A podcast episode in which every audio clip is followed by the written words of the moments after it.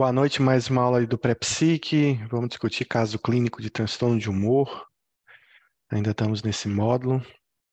A gente vai conhecer um caso de depressão bipolar. Também falar um pouco sobre a lurazidona, que é o nosso tema aqui, aprender tudo sobre ela. Então vamos começar nosso caso clínico. É um caso real, tá? De uma paciente que eu atendo há muitos anos, modifiquei algumas coisas para ficar mais didático. Mas basicamente é uma paciente que chega para para consulta aos 32 anos, branca, casada, três filhos. É uma paciente católica, praticante do lar. O marido é oficial de justiça. Bom, então, na história dela, ela tem uma história de uma semana em que ela começou a falar muito rapidamente, Nesse caso, ela já estava dois dias sem dormir e ela é trazida ao pronto-socorro devido a essa mudança de comportamento. Ela parecia estar muito alegre, eufórica. Ela ria por qualquer coisa, mas rapidamente ficava irritada e furiosa quando ela era contrariada. Então, ela passava de um humor exaltado, alegre, para um humor disfórico rapidamente. Nos últimos dias ela tem rezado sem parar. O seu discurso é sobre curas espirituais. Ela refere que recebeu um milagre vindo de Nossa Senhora. Então ela tem ouvido a voz de Nossa Senhora e ela conversa diretamente com Nossa Senhora sobre esse milagre. Esse milagre que Nossa Senhora comunica em relação à saúde do filho dela. Então ela está muito ativa, não para um segundo, está hipervigilante, com alteração da atenção ela faz vários planos espirituais dentro da religião dela, que ela vai se dedicar mais, vai ajudar os pobres, vai ajudar na igreja. Então, são vários planos que ela faz, mirabolantes. Ela ficou mais desinibida, ela conversa com todo mundo na rua, conversa com todo mundo dentro do hospital sobre a cura do filho dela, que tinha sido recém-diagnosticado com sarcoma na região glútea um tumor raro, bem avançado, né, que já estava fazendo inclusive uma, uma compressão para dentro do reto, impedir ele de, de evacuar, de rápida evolução. Então, o filho dela está passando nesse momento por um processo de radioterapia e quimioterapia, mas ela não quer que o filho interne, o filho vai internar por conta de uma de um processo obstrutivo, né? E ela não quer que o filho realize nenhum exame, não interne, porque não há necessidade, que ela afirma que o filho já está curado, devido a essas mensagens que ela recebe diretamente de Nossa Senhora, afirmando que não é necessário realizar qualquer tipo de tratamento. Ela comemora essa cura, ela dá risadas, ela fica irritada com alguém tenta convencê-la do contrário da necessidade do tratamento do filho. Devido a esse aumento, né, progressivo da irritabilidade, né, e dessa energia que ela está tendo, ela recebe então o tratamento com risperidona 3mg vindo a melhorar duas semanas depois. Então, um diagnóstico aí de um, de um quadro psicótico, mas com bastante alteração de humor, bastante aceleração né, do pensamento, da fala, da, o aumento importante da energia, né? É, delírios de, místicos religiosos, mas delírios de grandeza, né? Que ela já recebe um milagre diretamente de Nossa Senhora, né? Então o filho dela está curado e tudo mais. Então esse, o filho dela continua o processo de tratamento e durante esse tratamento, nos próximos dois anos, ela vai apresentar três episódios de novo de mania, três episódios idênticos, né? Então ela recebe o diagnóstico de doença bipolar, mas ela se recusa a fazer o tratamento de manutenção, mesmo em eutimia, ela refere que essas crises acontecem pelo estresse e também justifica essa conversa com Nossa Senhora como se não fosse uma alucinação, mas sim um diálogo espiritual normal que ela tem com Nossa Senhora, pela fé que ela tem, e que ela teve uma revelação, né, em forma de pensamento, e que essa revelação não se trata de um processo psicótico, mas sim de um processo de fé e de religião, que ela acredita que o filho vai se curar. Então, quando ela está eutímica, ela fala que o filho vai se curar. Quando ela está maniforme, ela diz que o filho já está curado, não precisa de tratamento. Mas Quando ela está que ela entende que o filho tem que tratar, mas ela já sabe que o desfecho final vai ser uma cura. Então, mesmo melhorando, ela mantém essa fé, né, acreditando na, na, no restabelecimento da saúde do filho. Então, ela trata por um tempo, logo que sai da crise e abandona os medicamentos, e depois ela volta a apresentar outros quadros maniformes. O insight dela é pobre mesmo, eutimia, mas ela vai nas consultas, ela toma remédio por um tempo, depois ela resolve abandonar, porque na verdade é um processo religioso, não um processo patológico. O filho dela vem falecer depois desses dois anos de tratamento, e durante o episódio de velório ela tem um episódio de mania, que ela acredita que o filho, agora ela entende que o filho faleceu, mas que o filho faleceu por uma escolha divina, que ele está adentrando o céu. Então ela faz do velório uma festa de comemoração, faz bolo de aniversário para o filho, exige que os presentes utilizem aquele chapéuzinho de aniversário. Ela quer que todos cantem parabéns e comemorem que ele está entrando no céu. A gente esperava que durante o processo de luta ela fosse fazer um episódio depressivo, mas ela faz um episódio de mania.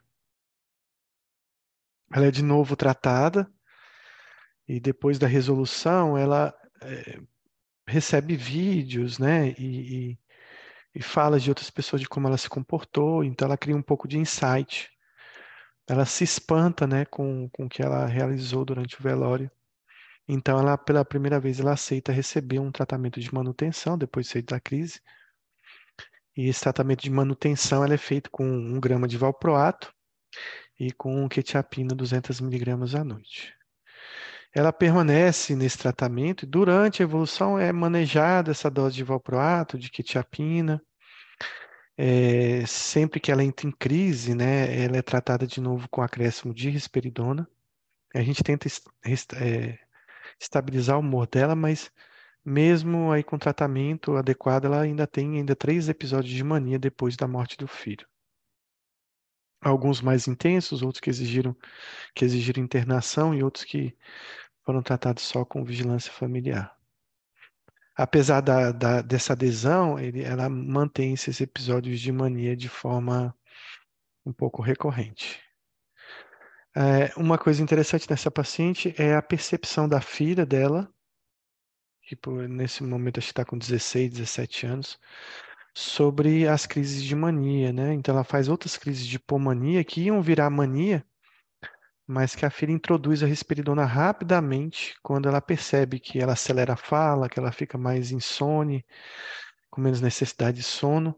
Então, esse início precoce da risperidona é, faz com que essas crises ainda sejam menos intensas, menos duradouras e, e, menos frequentes, né? Então, a filha, ao perceber que ela vai entrar em crise, ela já põe 3 miligramas de risperidona e vem no consultório, ó, botei risperidona porque ela estava assim há 4, 5 dias atrás, agora ela está melhor. Então, existe uma, um bom relacionamento com a família, uma boa percepção do, do início dos quadros maniformes e, e, uma rápida introdução da risperidona como remédio de resgate dessas crises quando ela apresenta esses sintomas de, de que vai fazer uma virada maniforme. Então, ao longo do tempo, né, o, o valproato é aumentado para um grama e meio, a quetiapina chega a 400, ela fez intercurso com lítio também na tentativa de, de estabilizar o humor dela. Algumas das, das crises também foram por falta de adesão, ela fingia que estava tomando remédio, mas mais pela questão de evitar os efeitos colaterais. O lítio ela não se adapta, ela faz um edema importante de membro inferior, que a gente não entendeu muito bem por que desse edema, apesar da função renal normal. A gente não pode usar diurético né, junto com lítio, então a gente resolveu retirar o lítio e não reiniciar ele. A risperidona sempre funciona nessa paciente como um remédio de resgate. Né? Ela tem a prescrição de manutenção, mas quando se percebe que ela vai fazer uma virada, a risperidona é introduzida rapidamente, como eu havia comentado. Então ela passa por um período de compensação e depois da pandemia, ou durante o final da pandemia, ela apresenta o primeiro episódio depressivo. Isso aí começou em. Na verdade, começou em 2009, talvez 2010, não me recordo muito bem, mas são anos de tratamento. E durante a pandemia ela faz, depois de uns sete ou oito episódios de mania, não, não lembro o cálculo, mas entre sete e dez episódios de mania, ela faz o primeiro episódio depressivo, um episódio grave, né, que ela chega com muita anedonia, muita tristeza, lentificação psicomotora e ideação suicida. Um quadro depressivo com características bem melancólicas, né, de melancolia mesmo. Então a gente inicia o tratamento para esse episódio depressivo, que é o primeiro episódio que a gente vem tratando nela. Vale lembrar que nessa prescrição ela tem o ácido valproico protegendo contra as viradas maníacas, nós temos a quetiapina como possível remédio também evitando a depressão, é, e a risperidona entrando também como protetora para episódios de mania.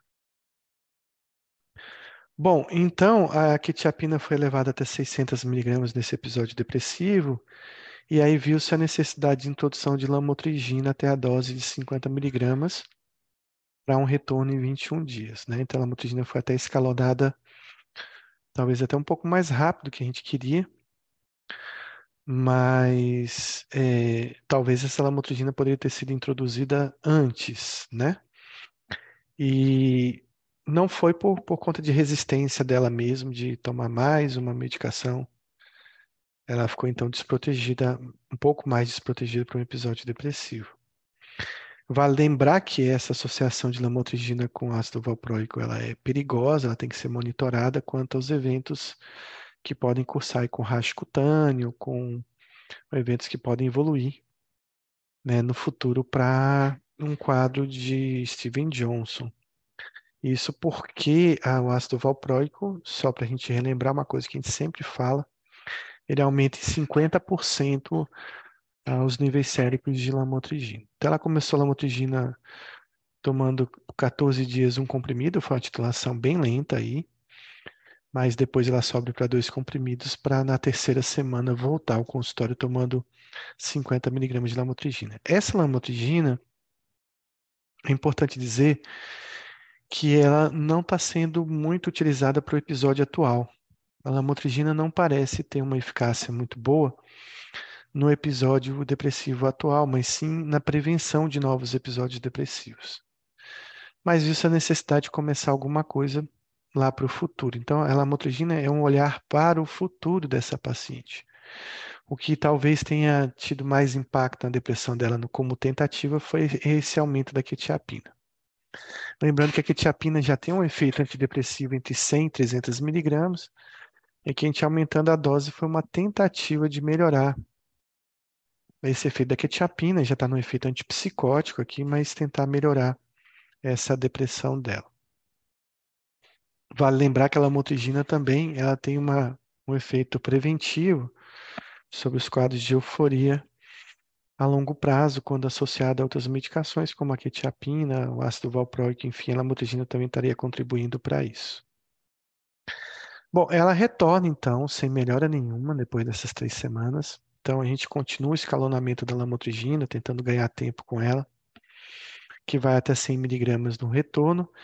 E aí, como ela não tem uma resposta que tiapina, a depressão está muito intensa, a gente não pode usar o lítio, a gente vai como opção, então, no tratamento aí da, da depressão bipolar, introduzir um antidepressivo mesmo, pela necessidade, pela é, urgência do caso, digamos assim. Então, a gente começa com a bupropiona, a escolha da bupropiona foi em termos de ser o, o, antidepressivo que não tem um efeito serotoninérgico, né? Então a serotonina está mais ligada a uma, a uma virada, uma possível virada maníaca, isso porque a bupropiona ela aumenta os níveis de dopamina, de noradrenalina, sem mexer muito na, na, na, serotonina. É claro que não existe né, nenhuma proteção contra nenhum antidepressivo na doença bipolar. A bupropiona também pode fazer viradas, mas ela se mostra entre os antidepressivos mais confiável para essa situação. Então, a lamotrigina é escalonada, se mantém a quetiapina em dose alta. A, a, a intenção de manter essa quetiapina em dose alta é para tentar proteger mesmo dessa entrada da bupropiona. Vejam que quando você vai entrar com antidepressivo, num paciente com depressão bipolar, você tem que pensar que ela pode fazer uma virada. Então, é melhor proteger o paciente de um risco de virada, aumentando os outros estabilizadores do humor que têm um efeito antimania. Então, por isso a quetiapina ficou alta e a gente entrou com a bupropiona, porque talvez houvesse um equilíbrio entre essas forças, né? Uma força tirando ela da depressão, mas talvez tentando levar o humor passando dessa linha de base e uma força contrária da quetiapina empurrando ela para a linha de eutimia. Bom, ela depois de uma semana, duas semanas, ela retorna sem melhora com essa bupropiona. A lamotrigina é elevada até 200 miligramas. Aqui a gente já tem um efeito mais antidepressivo, digamos assim, da lamotrigina. Né? A partir de 100 até 400 miligramas de lamotrigina tem esse efeito na depressão bipolar. E aí é introduzido, a bupropiona é introduzida, ela é aumentada até 300 miligramas, e aí a gente começa a viver aqui uma zona de risco, né? Porque você tem uma bupropiona aumentada, mantém-se a dose de quetiapina e ácido valproico, e então a gente está ali brigando, vai virar, não vai virar, vai virar, vai melhorar, a gente não sabe o que vai acontecer nesse estado. E a paciente sempre muito deprimida. Ela retorna duas semanas depois, sem melhora nenhuma, é como se a bupropiona não existisse na vida dela. Então, a lamotrigina é aumentada até 300 na, na ideia de proteger ainda mais ela contra um possível episódio depressivo no futuro, proteger ela também contra episódio maniforme. Se mantém a quetiapina e o ácido valproico. E a gente vai arriscar a dose máxima de bupropiona, 450 mg. É importante dizer assim, que você apostou na bupropiona como antidepressivo que vai tirar ela desse quadro, então que você insista nessa medicação. Não é hora de desistir no meio do caminho e tentar outra coisa. Então, se apostou nisso, é bom você seguir esse caminho e tentar manter essa, essa, esse raciocínio né, que você está fazendo em relação ao tratamento da paciente. Então ela retorna sem melhora duas semanas depois. Então a lamotrigina vai até 400 miligramas. E agora a gente vai pensar o seguinte: a bupropiona não funcionou, eu vou ter que ir para o segundo passo, que é você usar realmente um antidepressivo serotoninérgico. E aí a gente não tem que usar tricíclico, não tem que usar imal, não tem que usar dual. A gente tem que ir direto para um antidepressivo inibidor da recaptação da serotonina mesmo, de preferência um, um inibidor que tenha meia-vida curta, né? E de preferência um inibidor que você possa escalonar as doses lentamente. Para quê? Para que você eh, não use doses muito altas e provoque uma virada. Então, você pode ir acompanhando o efeito do antidepressivo e, de repente, se começar a apresentar aspecto, a, algum aspecto relacionado à hipomania, né, uma melhora muito rápida dessa depressão, você tem que ficar atento para retirar ou para fazer alguma intervenção nesse antidepressivo. Então, a gente começou com 1 miligrama de estalopram, uma dose muito pequena, que era para ser escalonada a cada cinco dias. Como a gente já está começando com o inibidor da recaptação para essa paciente com depressão bipolar, é importante que a gente não quis associar ela à bupropiona. Primeiro que a bupropiona não se mostrou eficaz, segundo que poderia ser um efeito potencializador ou combinado de dois antidepressivos, e a gente vai ia lidar aí com um efeito de risco de mania muito maior.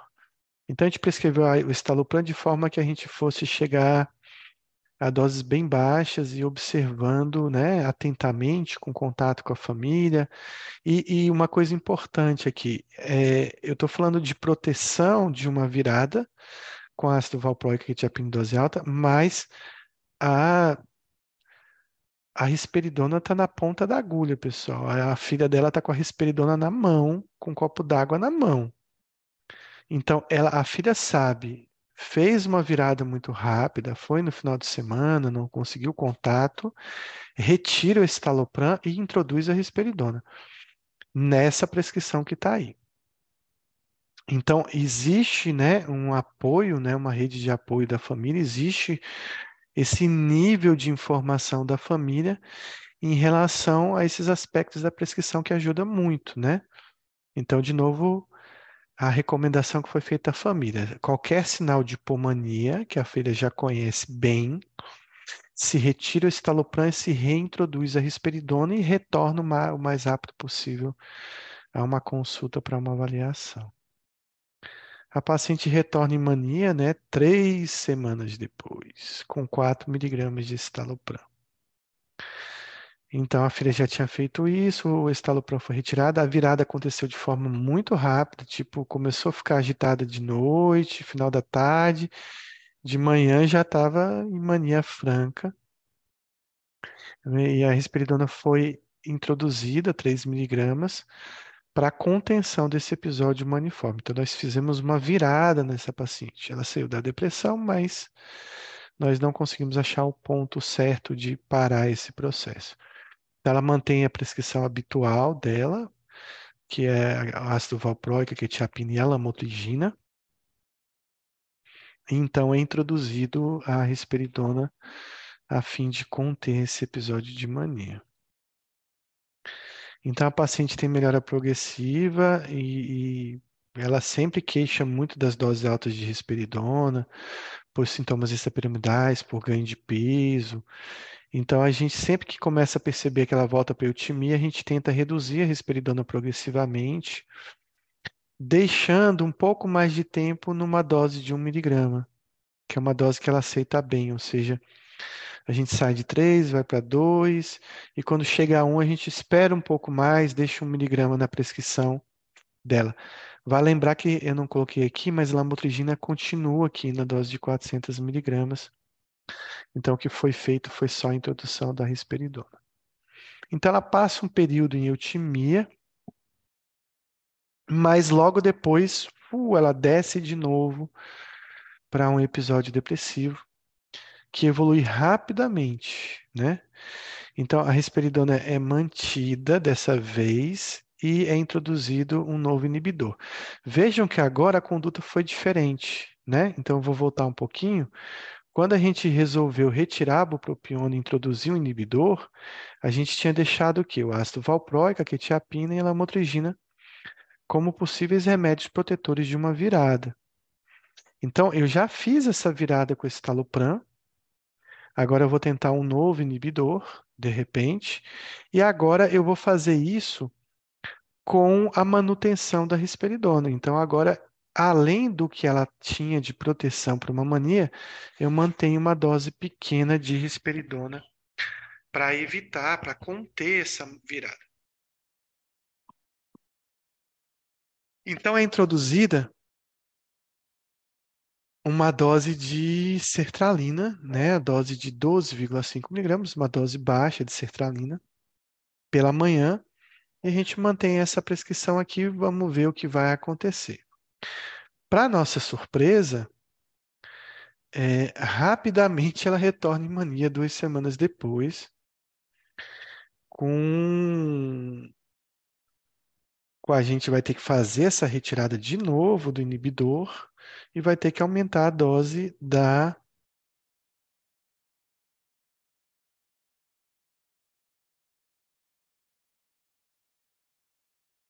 E a gente vai ter que esperar a dose da da risperidona ser aumentada para que a gente possa fazer, então, é, é, de novo, essa correção né, desse episódio de mania de novo. A lamotrigina continua mantida, a gente mantém o ácido valproico, a quetiapina, e a risperidona vai até 3 miligramas, né, de novo, uma dose alta para retirar do quadro de mania. E ela melhora de novo, ela melhora com a risperidona, a gente mantém 3 miligramas, reduz para 2, depois de um tempo, a gente deixa a risperidona em 1 miligrama, fazendo o mesmo processo de novo, né? E já que ela está em eutimia, a gente mantém essa prescrição. Aí, de novo, a gente fala, não, agora ela vai se manter em eutimia, já fez a depressão que ela tinha que fazer, já usamos inibidor, ela já virou, agora ela vai ficar estabilizada, nós estamos com uma dose de 400 miligramas de, de lamotrigina, a gente está pensando que, olha, essa lamotrigina vai proteger desse novo episódio depressivo.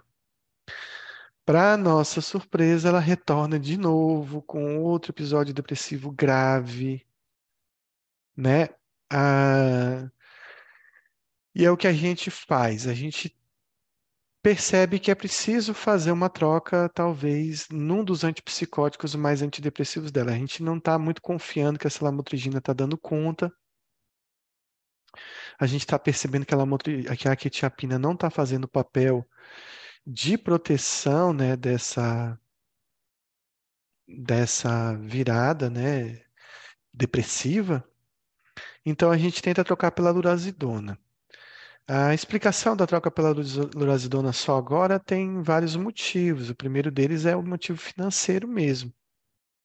A gente segurou a lurazidona por um tempo porque a paciente não tinha condições de adquirir essa medicação. Agora a gente conseguiu amostras para ela para a gente iniciar um tratamento que foi introduzida a motrigina em 20 miligramas no jantar depois eu vou, te, vou explicar para vocês por que, que foi à noite, por que, que foi 20 miligramas, né? Depois quando a gente for falar um pouco sobre a, a, a lurazidona.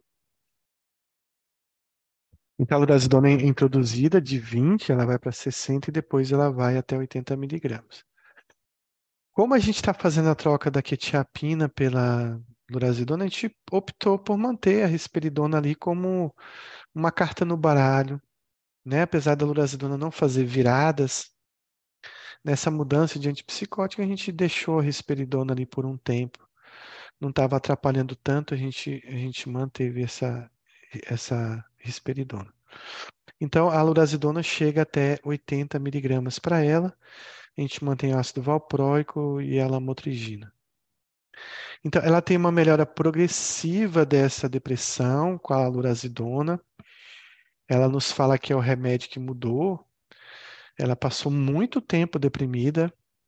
Se for contar aí todos os episódios, talvez uns seis meses com uma depressão severa.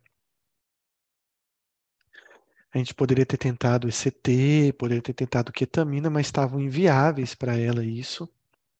E ela fala da, da lorazidona como um remédio assim milagroso, né? Porque pela primeira vez, ela sofreu muito com a doença bipolar. Enquanto ela fazia mania, ela fazia muita gente sofrer. Depois ela voltava com pouca lembrança dos episódios, dava trabalho para todo mundo, mas não sofria tanto como ela sofreu nessa depressão. Então, na depressão, ela percebeu, e geralmente é assim no bipolar, a gravidade da doença dela. Isso dá mais adesão, isso faz com que o paciente tenha mais insight sobre o seu diagnóstico. E a lurazidona realmente mudou esse perfil dela. Então ela manteve-se estável com essas doses, né? Claro que a gente vai retirar a risperidona dela, não há mais necessidade, porque ela não está com, com risco de elação agora, de virada, né? Mas ela vai ficar de novo como remédio de resgate, guardado caso seja necessário. Então ela se mantém estável com, a, com essa combinação de lorazidona, lamotrigina e ácido valproico. Ela teve alguns episódios de hipomania nesse segmento que foram resgatados com doses pequenas de risperidona, de 1 a 2 miligramas. E há cerca de um ano ela não apresenta sintomas depressivos nem faz mania. Ela ficou estável tanto do quadro de mania quanto desses quadros de depressivos. Apenas alguns episódios de hipomania de pouca duração, de três, quatro, de quatro dias, de cinco dias de duração de hipomania, mas que não evoluíram para um quadro de mania. A gente pode dizer que a gente estabilizou bem o humor dela com essa combinação. Então, vou abrir para dúvidas antes da gente passar algumas discussões que a gente vai fazer, principalmente referente à lurazidona, principalmente referente a, a um aprendizado que a gente precisa desenvolver sobre depressão bipolar. Então, eu passo com vocês alguns comentários e dúvidas que vocês queiram tirar.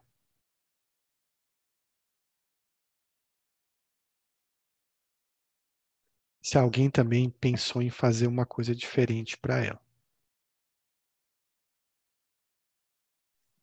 É, professor, boa noite. É, eu gostaria é, de falar um pouquinho aí sobre essa risperidona, porque essa risperidona, acho que você colocou até também aí alguns momentos dessa dos efeitos colaterais da risperidona em relação aos extrapiramidais e, e o fato do, do ganhar peso, mas também ela já estava também com a quetiapina, que já fazia também é, a coisa do ganhar peso. É, na verdade, assim, eu, eu, eu, notei aí uma, uma certa gangorra, né? Apesar de, de saber, assim, que ela estava sendo usada como carta na manga, mas, assim, será que não seria mais interessante ter mantido essa lorazidona, talvez não em 3 miligramas, mas se fosse o caso, em 2 miligramas, de não ficar descendo e subindo, descendo e subindo? Isso não seria um pouco mais. É, talvez tivesse uma resposta mais estável? Talvez a gente faria uma combinação, né, de antipsicóticos. O problema é que, assim, na prática, né, a paciente vai apresentar a opinião dela, né? Então, o que a gente vê é que ela tem uma, ela, ela, qual é a percepção dela da risperidona? É um remédio muito bom para a filha, um remédio muito ruim para ela. Então, ela não ganhou muito peso com a quetiapina, ela não teve muita sedação com a quetiapina, mas ela tinha muito ganho de peso com a risperidona. A risperidona pesava para ela. Sempre que eu falava, vou manter mais um mês da risperidona, ela fechava a cara e dizia, oh meu Deus, não vai tirar a risperidona agora, deixa meio miligrama. Sempre essa discussão né, da, da, da risperidona. A gente sabe, Luiz, que na doença bipolar você vai reduzir os episódios né, de doença em 50%. Né? Em 50% da frequência, da duração, da intensidade dos episódios. Mas a gente não vai evitar que o paciente faça totalmente episódios da doença. Então, a, é, a, depender dos efeitos colaterais, né, da, da, medicação que ela use, por exemplo, a gente não conseguiu subir o ácido valproico a 2 gramas, que poderia ser tentado também. Ela tinha uma dosagem de ácido valproico eficaz com essa dose que ela toma. Então, a risperidona funcionou aí como uma gangorra, como você disse, só que a gente faz um pouco disso em esquizofrenia. Por exemplo, eu tenho pacientes esquizofrênicos muito estáveis há dois, três anos, que estão estáveis com risperidona, por exemplo, mas eles têm aloperidol na carta da, como uma carta na mão, como coringa. Então, às vezes a família sabe, entrou em surto de novo, entra com aldol em dose alta e mantém a risperidona que está lá. O que, que, que, que acontece? Isso você evita a longo prazo um outro problema, porque você pode ter uma estabilização completa, mas também pode ter efeitos colaterais importantes que ela tinha, que a longo prazo também vão ser nocivos, de cinesia tardia, sintomas extrapiramidais, ganho de peso, galactorreia. Então, essa gangorra que você fala é uma gangorra de lidar com os efeitos colaterais, de lidar com a adesão, do paciente de lidar com uma estabilização efetiva, digamos assim, dentro do contexto que você pode lidar. Né? Então, você tem pacientes esquizofrênicos estáveis há muitos anos, mas refazem episódios psicóticos, é da doença, não é? A gente não consegue remitir tudo, né? Então, a risperidona era um remédio que tinha muita resistência dela tomar. Mas ela aceitava bem quando existia essa necessidade de melhorar esses quadros de hipomania. Bom, esse é um, uma paciente, Edivan pergunta, né? Quando eleger a lorazidona logo no início de algum tratamento e, e como conduzir esse caso no SUS? Então, a primeira pergunta é o olhar dessa paciente foi um olhar de uma paciente que fazia muito episódio de mania né, cerca de 10 episódios de mania, que nunca apresentou em 10 anos nenhum episódio depressivo. Então, a lorazidona, dentro desse contexto inicial dela, não era um remédio muito adequado. Assim, a lorazidona, apesar de ela ter um efeito antimania, ela é muito, tem muito mais efeito sustentado e efeito estudado como um antidepressivo com bastante efeito antidepressivo. Então, ela não foi pensada inicialmente porque a gente não via essa depressão surgindo no quadro dela. Então, você deve pensar a lurazidona como um, antipsicótico, antidepressivo muito mais do que um antipsicótico antimania ou, ou um antipsicótico na esquizofrenia grave. Por exemplo, eu acho difícil você manejar um paciente grave com esquizofrenia com lorazidona. Só se você tiver associado a um outro antipsicótico mais incisivo. Então, olhar na, no caso da lurazidona como um antipsicótico mais efeito antidepressivo. Incrível que pareça, Edivan, essa é uma paciente que ela é um paciente do SUS, tá? É, assim, vou te falar por que, que ela virou do SUS. Durante o intercurso da, da doença dela, ela se divorciou desse marido e recebia muito pouca ajuda. Então ela ganhava uma pensão, se eu não me engano, sei lá, de 1.500, 1.600 reais. Para comprar toda essa medicação, cuidar dos filhos e etc., era muito pouco. Então, essa quetiapina, ela conseguia na, na, na, na quem chama DIRES, né, na Secretaria de Saúde, medicação de alto custo, o ácido valproico ela conseguia no posto, ela motrigina fazia um sacrifício imenso para comprar, ou recebia algumas amostras minhas. É, a lurazidona foi introduzida como um medicamento que era caríssimo para ela, mas no desespero ela aceitou as amostras, fazer um teste por um mês. E hoje ela se vira muito para comprar a, a, a lurazidona. Ela, sabe, tira às vezes da alimentação para comprar a lurazidona. Eu cons consigo contribuir com ela bastante fornecendo amostras. Casos graves não foram feitos para o SUS, né? Mas você tem que pensar na farmácia de alto custo, né? Clozapina, lurazidona, quetiapina, ziprasidona, quando você tem esses casos assim. Ou no sacrifício da família para conseguir adquirir algumas medicações mais caras. A outra dúvida é de Elaine. Fiquei com uma dúvida. Por que tirou a quetiapina e não a lamotrigina para introduzir a lurazidona.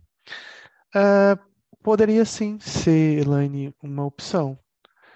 Poderia ser uma, uma, uma opção, mas não sei te explicar por que a gente resolveu manter essa lamotrigina, talvez por ter um efeito uh, antimaníaco, a gente não quis associar dois antipsicóticos, né? De repente, manter a quetiapina com lorazidona, são dois antipsicóticos bem parecidos, ficaria uma prescrição meio esquisita, né? Então, se você recebe um paciente com 600 de quetiapina e com 80 de lorazidona, muita gente torce o nariz. Para que dois antipsicóticos? Quem é que resolveu passar isso, né?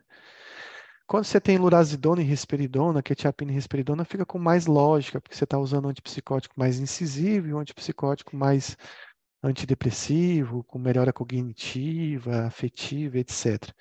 Quando você une dois antipsicóticos com características muito parecidas ou semelhantes, a prescrição fica um pouco esquisita para muita gente, mesmo que a gente sabe que muitas prescrições nossas, elas vêm de um contexto, de uma história de prescrição. Né? E, e não assim, alguém resolveu misturar remédio à toa. Então, eu acho que essa, é, é, essa foi a justificativa. Né? Tentar tirar a quetiapina, que tinha um certo impacto, por exemplo, é, no peso, que não era tão grande quanto a respiradora, mas tinha, tinha um certo impacto na sedação, e a gente falar, não, já que a gente vai trocar de antipsicótico, vamos descartar o antipsicótico, vamos manter a lamotrigina apostando que ela tem algum efeito maniforme, talvez tenha algum efeito preventivo na, na depressão. Pensando mais ou menos o seguinte: quem sabe a lamotrigina e a lurazidona não sejam combinações antidepressivas mais eficazes. Quem sabe a combinação inicial que eu pensei né, quetiapina e lamotrigina não foi tão efetiva, mas essa combinação nova poderia dar um impacto. Porque a gente percebeu que a lamotrigina não funcionou muito bem para evitar os episódios depressivos junto com a quetiapina, mas isso não quer dizer que ela não funcionaria com a lurazidona, que aí é uma outra história, né? Então, o paciente, ah, usei desvenla, mas usou desvenla com mirtazapina? Não. Então, é uma história diferente, né? Então, a gente apostou nessa história e resolveu mudar realmente o antipsicótico da vez, digamos, o antipsicótico que estava lá. Não sei se te respondi, mas essa foi talvez a ideia por trás de tentar retirar a quetiapina. Tá? Bom, É, professor, sim, é, só mais uma dúvida aqui em relação a essa.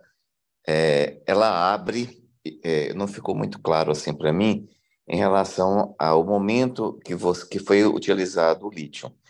É, tudo bem, assim, eu entendi aquela coisa do, do edema e por isso não quis insistir.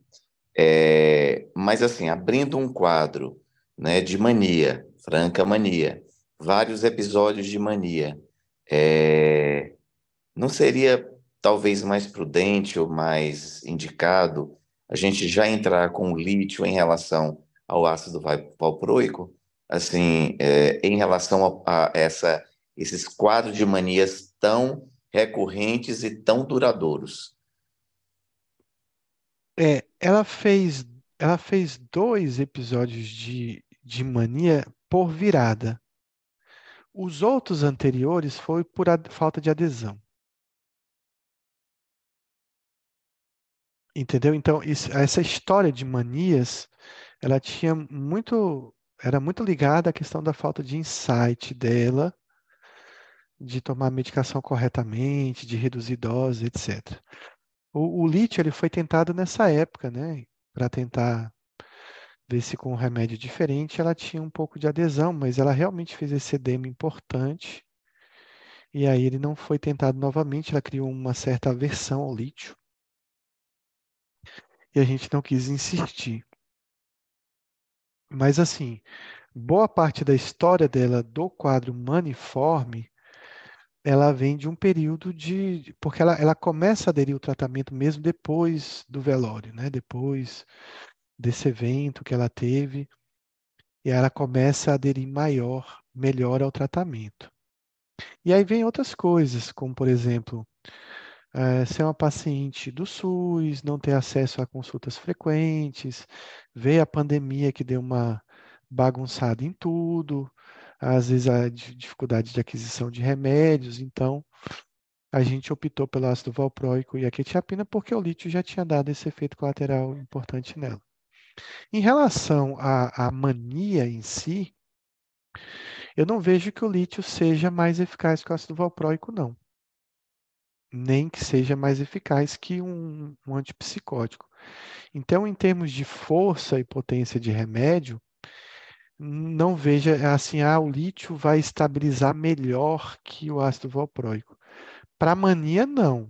Para depressão, existe uma diferença importante. O lítio, ele é um grande antidepressivo, ele protege da depressão, ele trata profilaticamente, ele trata agudamente uma depressão, mas ele não, não tem um impacto maior nos quadros de mania, não. Talvez se você me perguntasse se manter doses de risperidona durante essas fases de mania protegê-la melhor, sim, eu diria que sim. Mas a gente sempre teve esse problema da adesão dela à risperidona. Né? Sempre a gente teve essa recusa em permanecer longo prazo com a risperidona, porque realmente ela apresentava tremores, lentificação psicomotora, apresentava um ganho de, de peso muito grande quando tomava risperidona. Então, eu acho que a risperidona teria um impacto maior do que a diferença entre lítio e ácido valproico. O que a gente tentou foi associar o ácido valproico ao lítio. Na verdade, era usar os dois combinados, tentando reduzir esses episódios de mania.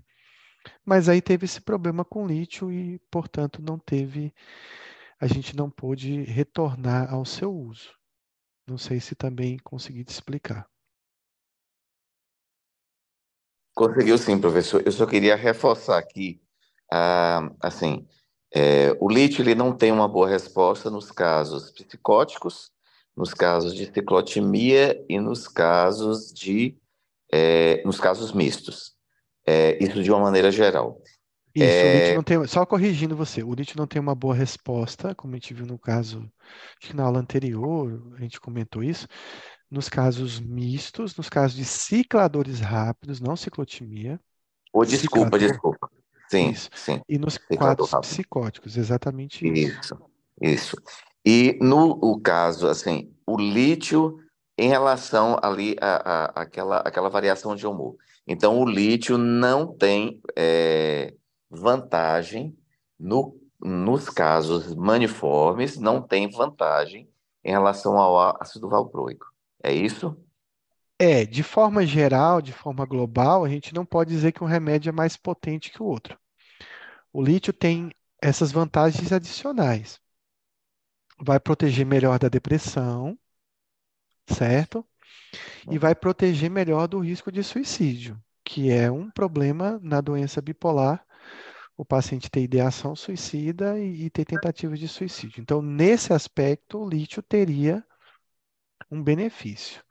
Lembrando que as manias delas são bem psicóticas, então o lítio aí já tá, sai em desvantagem em substituição ao ácido valproico. Mas a nossa ideia não foi uma substituição, foi uma associação de ácido valproico e lítio para ver se a gente conseguia uma adesão, que a gente não conseguiu por, por efeitos colaterais, para não ter que ficar usando a risperidona com regularidade. Agora, nessa prescrição, a gente está apostando que o ácido valproico está recebendo uma ajuda da lurazidona para o quadro maniforme, está recebendo uma ajuda também da lamotrigina no quadro maniforme. E a gente vê uma combinação de lurazidona e lamotrigina trabalhando juntos, talvez para uma prevenção de episódios depressivos, e que tem funcionado muito bem, porque ela realmente está um ano, um ano e meio estável, sem episódios depressivos, e os episódios de hipomania dela foram bem curtos, bem curtos mesmo, que remitiram com a gangorra que você falou da risperidona. Então ela está bem contente com o tratamento, a filha também. Ok, obrigado.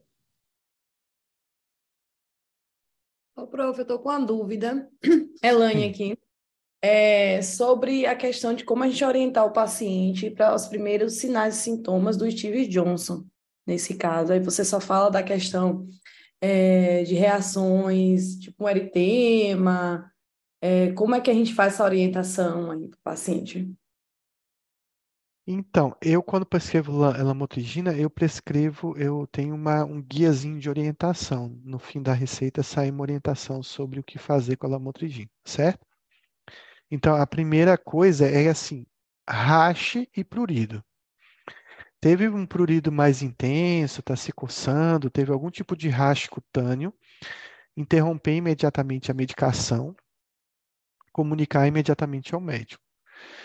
Né? Em alguns casos, eu tive, se eu não me engano, assim, na minha história da lamotrigina, três ou quatro casos que ou talvez um pouco mais, que eu me recorde, que, que evoluíram assim para um rash mais intenso. Uma paciente, inclusive, ela não fez Steven Johnson, mas ela fez algumas necroses pequenas de pele, é, pontiformes, enegrecidas, né, que depois também remitiram sem cicatriz. Não está muito bem estabelecido se nessa fase de rash só a retirada da lamotrigina serviria ou a gente deveria entrar com antihistamínico e com corticoide. A gente sabe que na evolução mesmo do Steven Johnson, talvez isso não, não vá fazer tanta diferença. Mas, de forma geral, a gente, quando vê um rash mais importante, eu prescrevo prednisona, se tiver com muito prurido, eu prescrevo um. Eu acho que se não funcionar mal, também não vai fazer mas são poucos casos. O, o, a grande questão da lamotrigina é essa orientação que você deve dar ao paciente, e a outra questão da lamotrigina é o escalonamento. Quanto mais rápido você escalona essa dose, mais você está sujeito a, a, um episódio de Steven Johnson, a um risco de Steven Johnson. Eu tive um caso agora, professor, recente, eu tenho até as fotos daqui, mas não posso é, divulgar, é, de um caso de Steve Johnson. É, isso foi a irmã de uma amiga minha. Ela estava tomando lamotrigina como anticonvulsivante. É, foi passado pela neurologista e ela evoluiu para um Steve Johnson extremamente grave. A paciente entrou em insuficiência renal, dialítica e na verdade, assim, ela hoje ainda está hospitalizada depois de dois meses e fazendo curativos, quer dizer, já está é, bem é, em fase de resolução, mas com cicatrizes gravíssimas. Mas foi um caso bem, bem interessante. Ela me forneceu as fotos. É uma grande amiga minha, irmã de uma grande amiga minha, que também é minha paciente.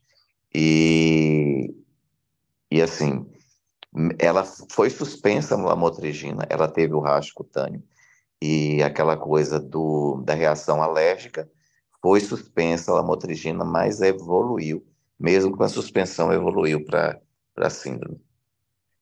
É, o Steven Johnson é fulminante, né? Eu só fiz um Steven Johnson até hoje. E, e era uma paciente minha com déficit intelectual, mas que tinha epilepsia associada. E ela usava carbamazepina, que é um remédio que dá também bastante Steven Johnson, né?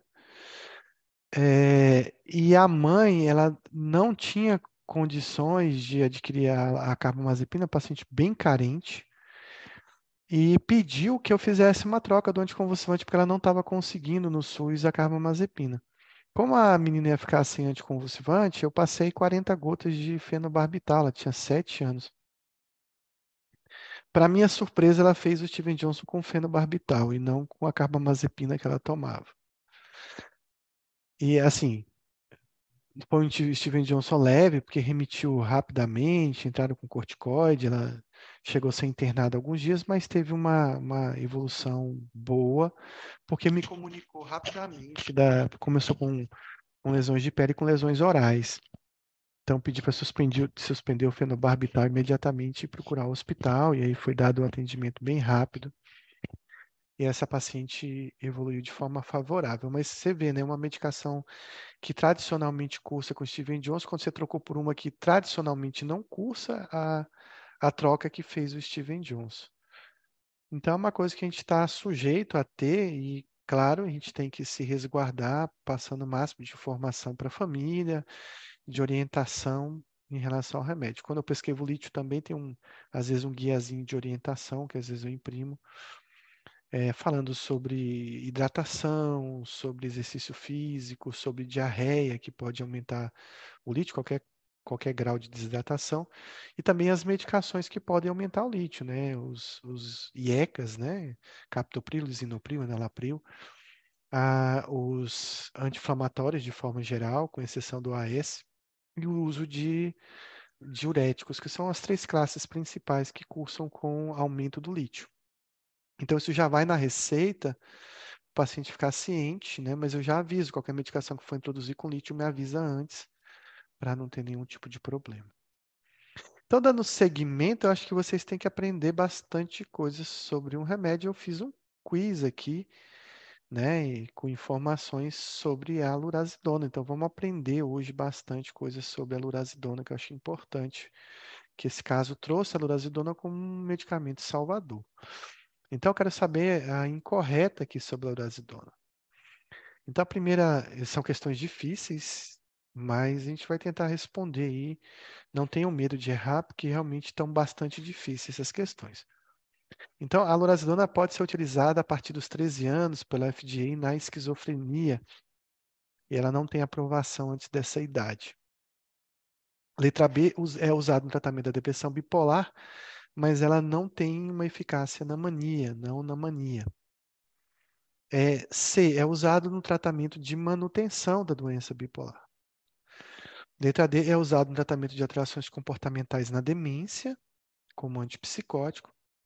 E letra E é usada no tratamento de alterações comportamentais na infância, adolescência e transtornos dos impulsos. O que, será que o Stoll fala? O que será que os livros falam sobre isso?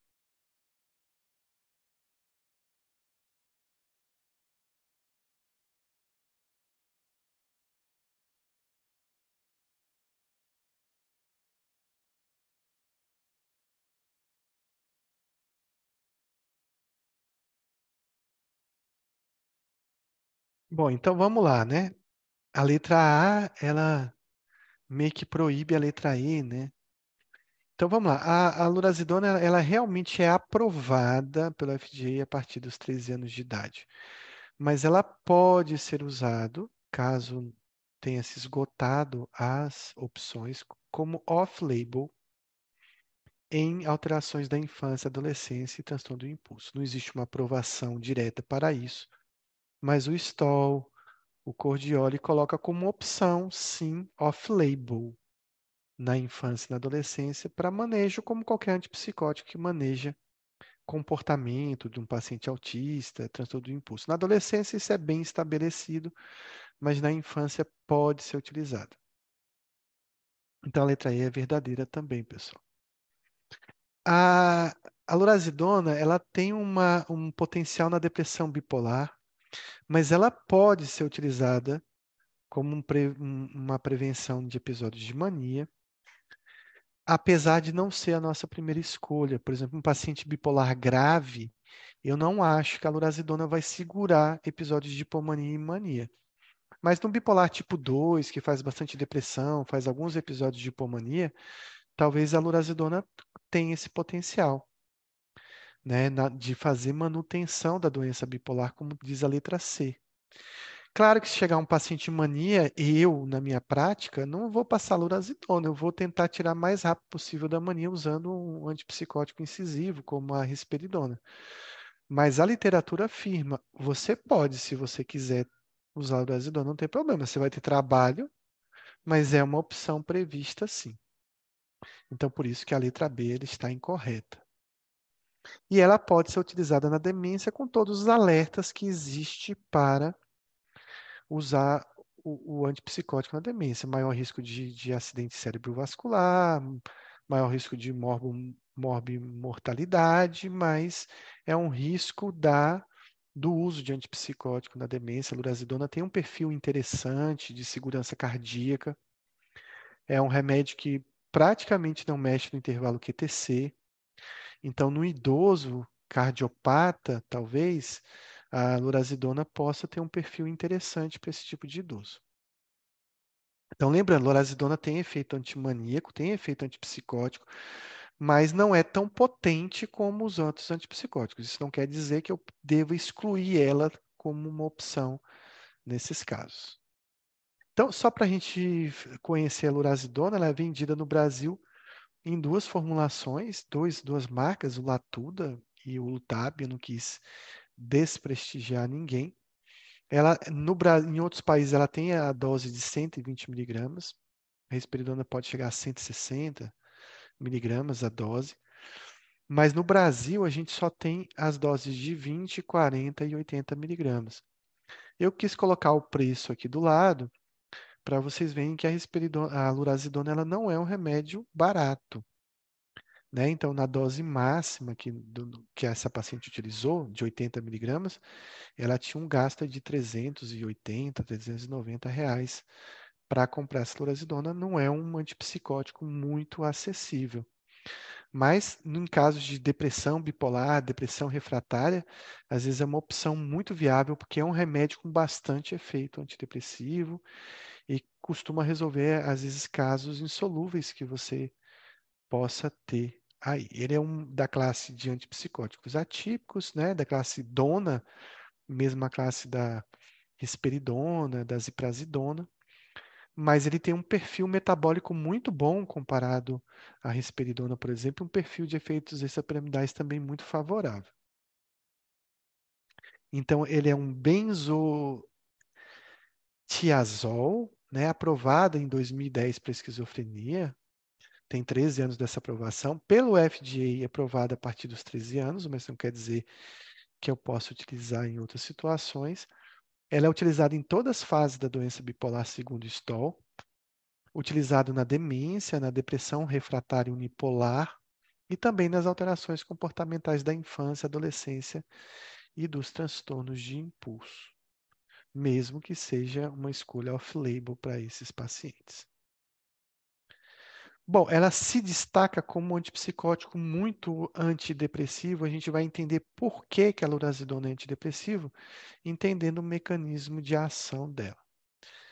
Então, vamos para uma questão complicada aqui da lurazidona, para testar realmente aí uh, o conhecimento de vocês. Professor, ah, só um minutinho, Oi. rapidinho. Aqueles dois preços ali, o, é, é o preço de fabricante, o preço para o público, é aquilo? Aqueles dois preços que você colocou? Lá na Lorazidona, cada medicação, o de 40, o de 20, de 40 e de 80. Cada um deles você tinha dois preços, em cima e embaixo. Aí. Ah, é o preço mínimo e o preço máximo é, da farmácia, tá? Hum, É o preço mínimo e o preço máximo. Por isso que eu coloquei aqui essa, essas duas opções. Então vamos para essa, então, Luiz. Então, assim, sobre a dona marca é incorreta, né? Bloqueia receptores D2, reduzindo psicose e sintomas afetivos, no caso, maniformes. Bloqueia o 5-HT2A, aumentando a dopamina no sistema nigrostriatal e regiões frontais. Ela bloqueia de forma potente os receptores 5-HT7, que pode ser benéfico para o humor, para o sono, para o déficit cognitivo e sintomas negativos da esquizofrenia.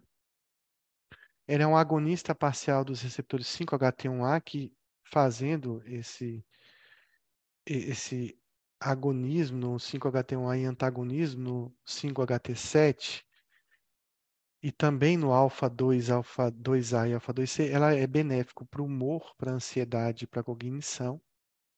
E ela tem ações potentes nos receptores D1, hum, é, antimuscarínicos, efeito anticolinérgico e também efeitos na estamina. Qual desses está incorreta?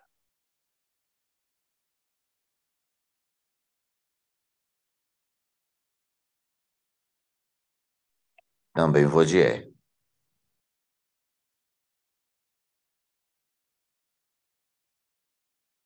Então, todas essas afirmações elas são verdadeiras em relação à lurazidona, mas a lurazidona tem um perfil muito bom, um perfil que, de, que não afeta tanto o receptor D1. O receptor D1 da, da dopamina ela afeta muito a cognição. Ela tem pouquíssimos efeitos anticolinérgicos, que é muito favorável. E ela tem pouco efeito da histamina, causando muito menos sedação, muito menos ganho de peso. E a gente vai ver então alguns benefícios que a gente tem em relação à, à lurazidona que eu vou afirmar aqui. Então, ela tem um bloqueio D2 pequeno, mas que é capaz de cuidar de uma psicose, de uma mania. Lembrando que esse efeito não é tão potente igual uma risperidona que é da mesma classe.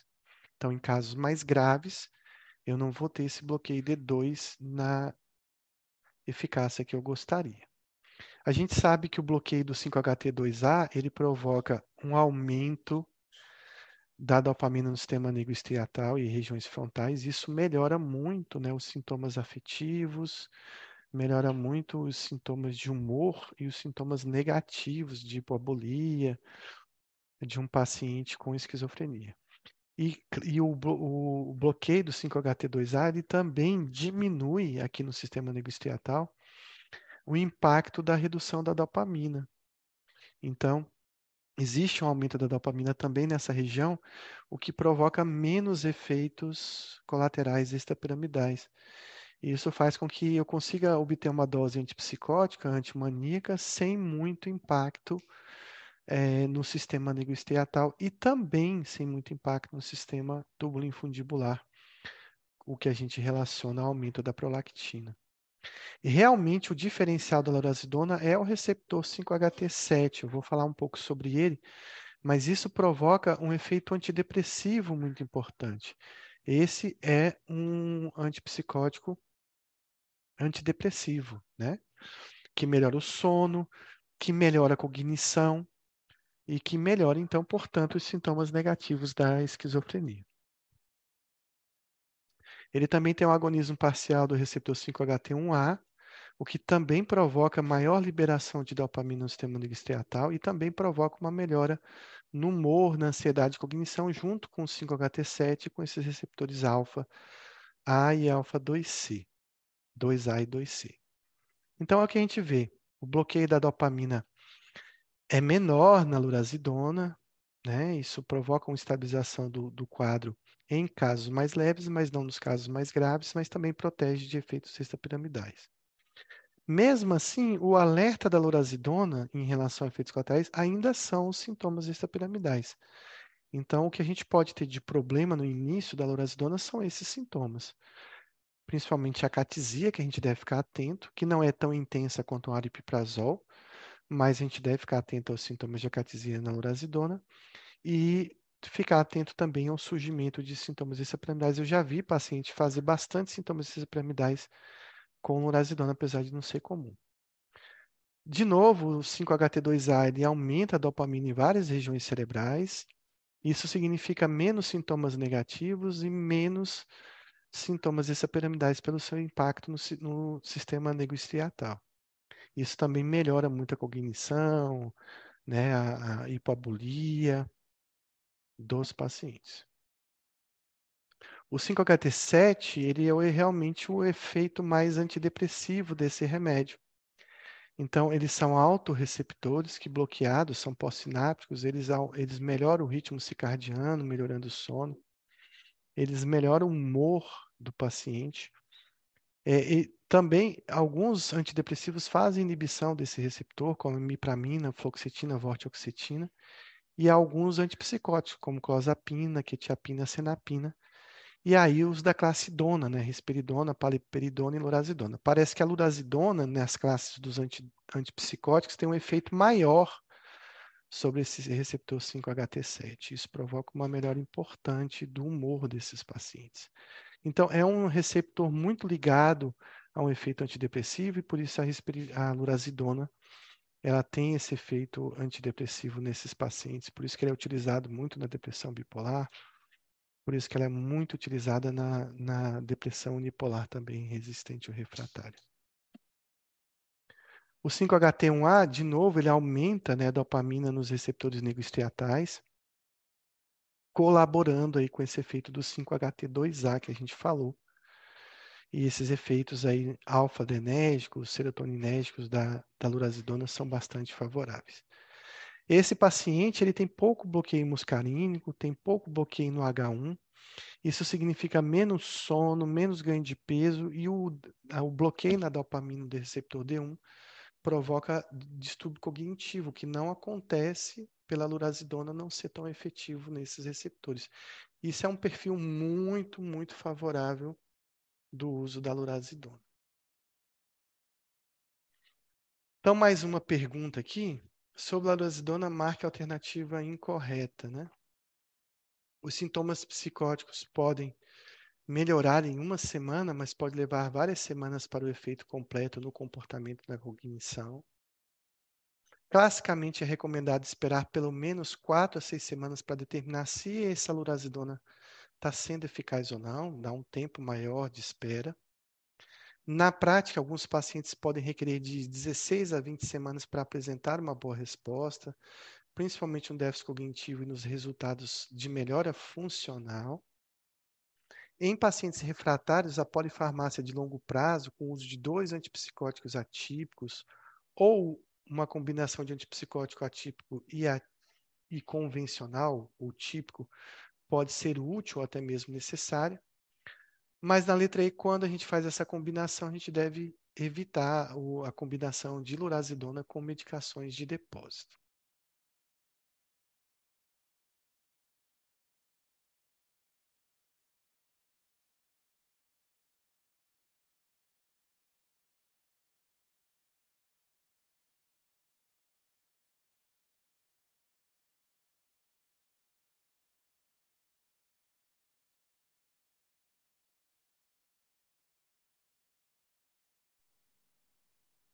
Difícil essa, hein, professor? Mas eu acho que é a E.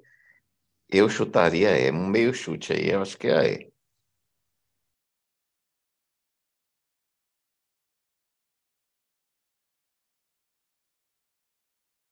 Muito bem, Luiz, é a letra E mesmo que é errada. Então a gente vai comentar aqui alguma coisa sobre isso. Então, a lurazidona, ela tem efeito em, que acontece em uma semana, despreza essa degradação monoaminoxidase. Acho que eu passei aqui, deixa eu é um slide errado, é esse aqui que é o certo.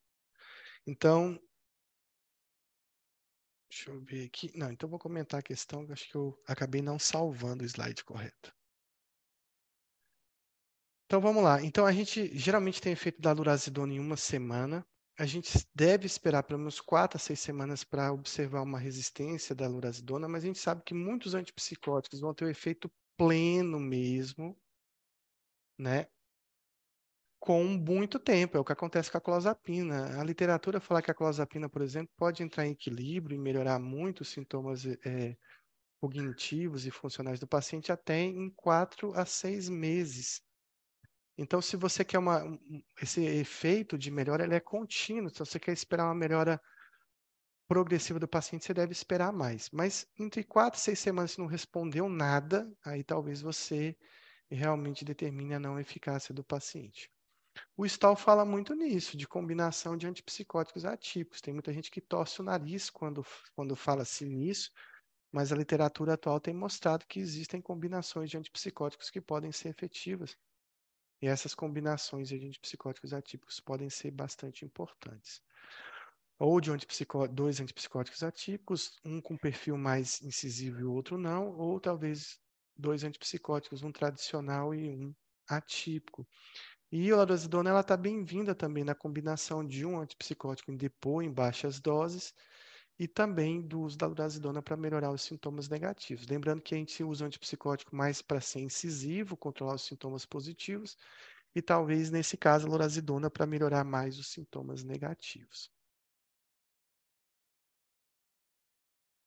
Bom, são ótimas combinações com a lorazidona sem necessidade de, mono, de monitorização, exceto com que aqui eu devo dar a lorazidona e ficar atento nessa combinação. Todos são seguros, exceto um. Que não é proibido, mas eu devo ficar mais alerta com o uso da lorazidona.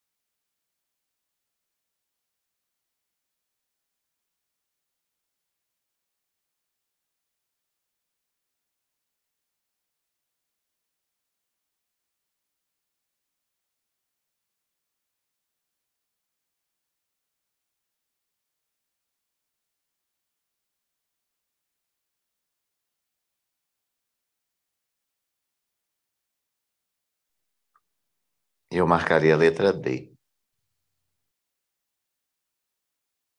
Mais alguém quer arriscar? Questão difícil, né?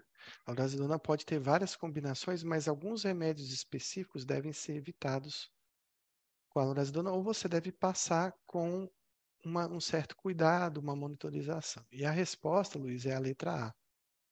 Eu vou dar uma dica para vocês aí quando vocês forem passar a lorazidona. Então, a lorazidona ela tem boa combinação de potencialização, quando se tem uma resposta parcial, por exemplo, na doença bipolar, com todos os anticonvulsivantes, com lítio, com benzo.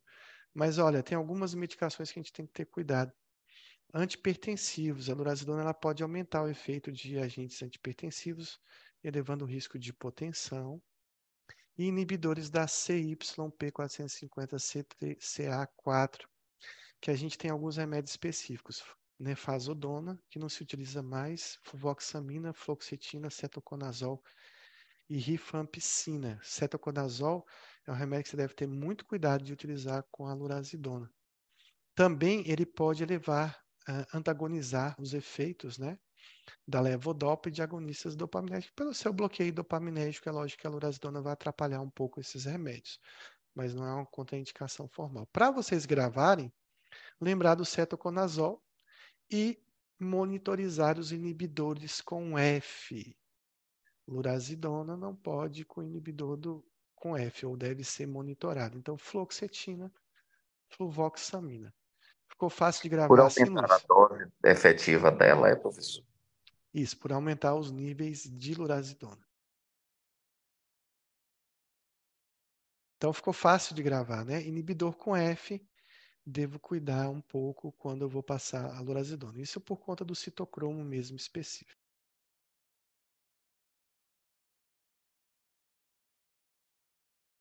Vamos para mais uma. Sobre a lorazidona, marca incorreta. Pode provocar sintomas extrapiramidais, pode aumentar a prolactina, mas é menos comum que outros antipsicóticos. A sedação diminui com o aumento das doses. Pode aumentar peso, causar diabetes, dislipidemia, mas esse efeito é muito menor que em outros antipsicóticos e pode provocar acatesia.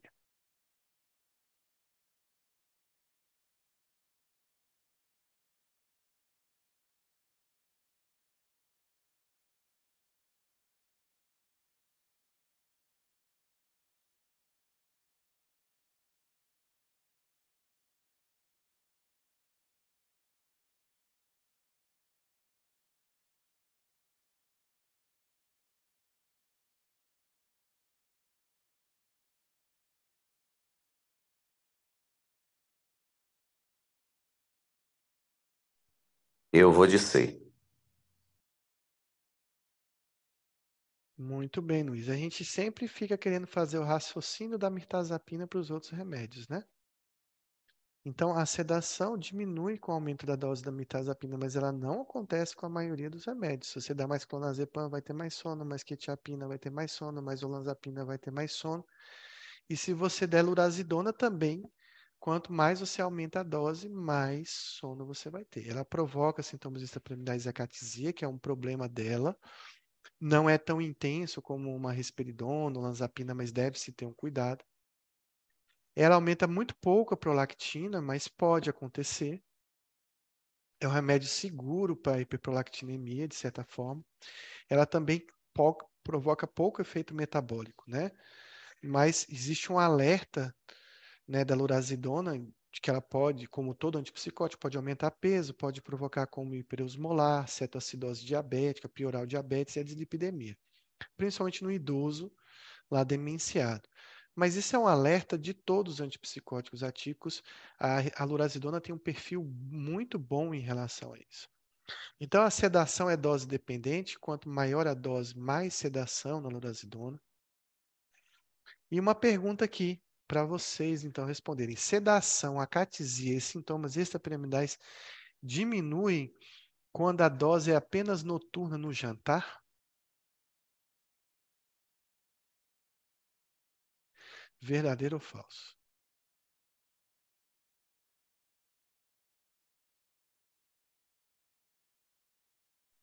Peraí, a lurazidona, ela vai, ela vai aumentar a dose se você é, coloca no jantar, ou seja, depois da, da refeição. Ela vai aumentar.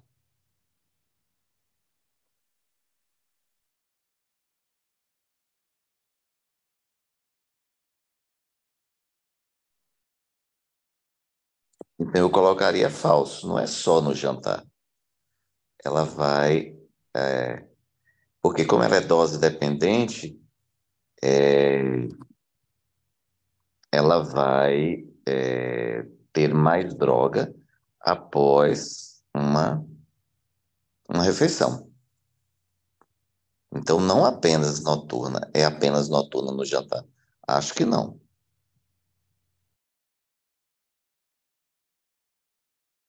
Então, Luiz, essa resposta aí é verdadeira.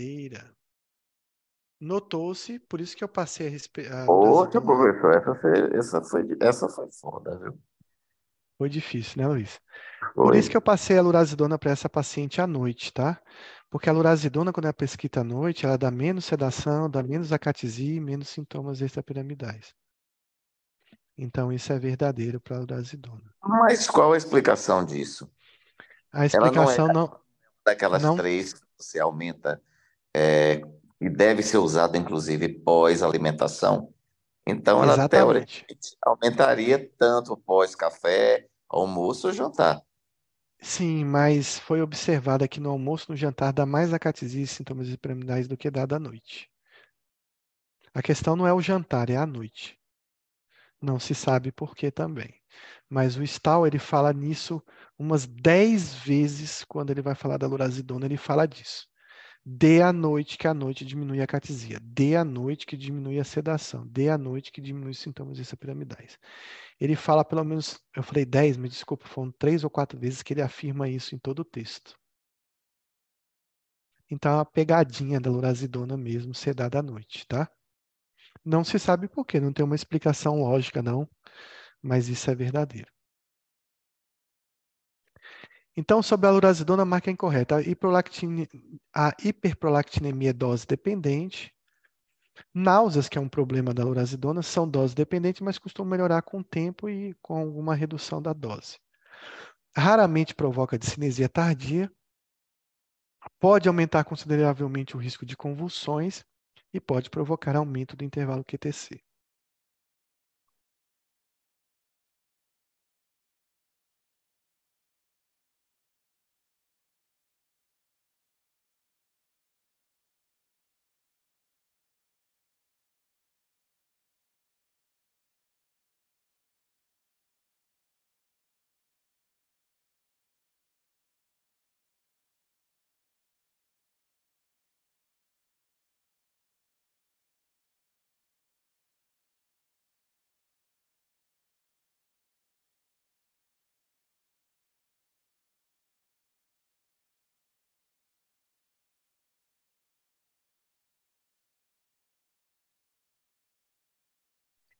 Eu ficaria entre a D e a E.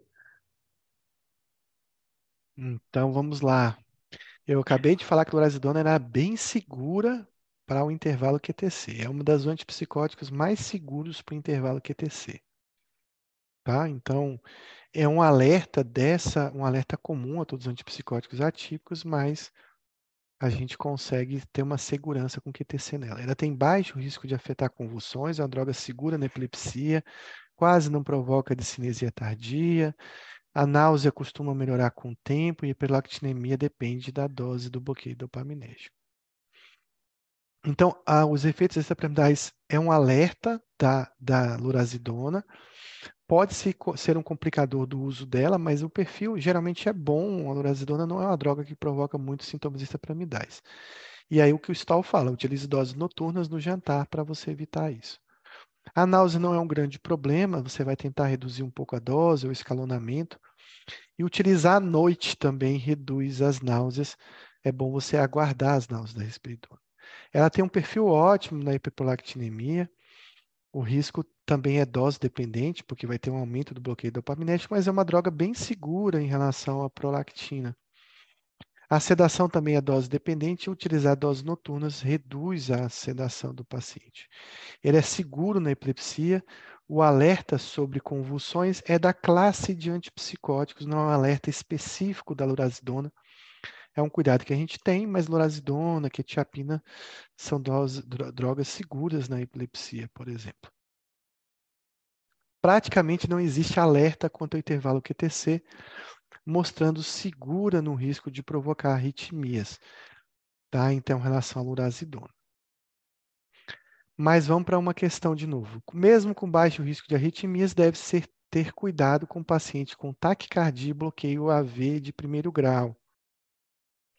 Hiperglicemia, em alguns casos extrema e associada a cetacidose como hiperosmolar ou morte, foi relatada em pacientes que tomavam antipsicóticos atípicos é um alerta da classe, não específico da risperidona, da lurazidona, mas deve ser alertado.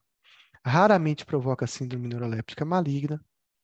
Existe um risco aumentado de morte e eventos cerebrovasculares em pacientes idosos com psicose associada à demência, mas não é um alerta específico da lorazidona, é um alerta da classe de remédio.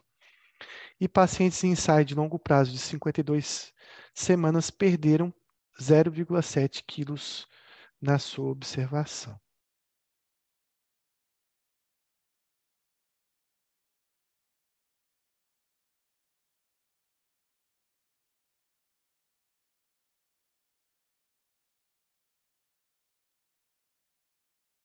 Qual dessas está falsa?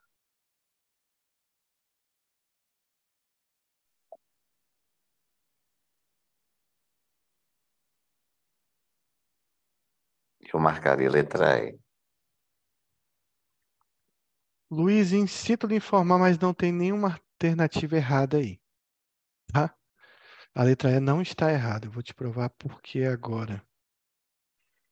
Então, ele, mesmo tendo risco né, de arritmia, a gente deve o risco maior de, de acatesia e sintomas extrapiramidais, mesmo com risco baixo de, de do, do intervalo QTC, quando você usa antipsicótico, o paciente está apresentando taquicardia ou ele tem um bloqueio ventricular, a gente deve ter um pouco mais de cuidado.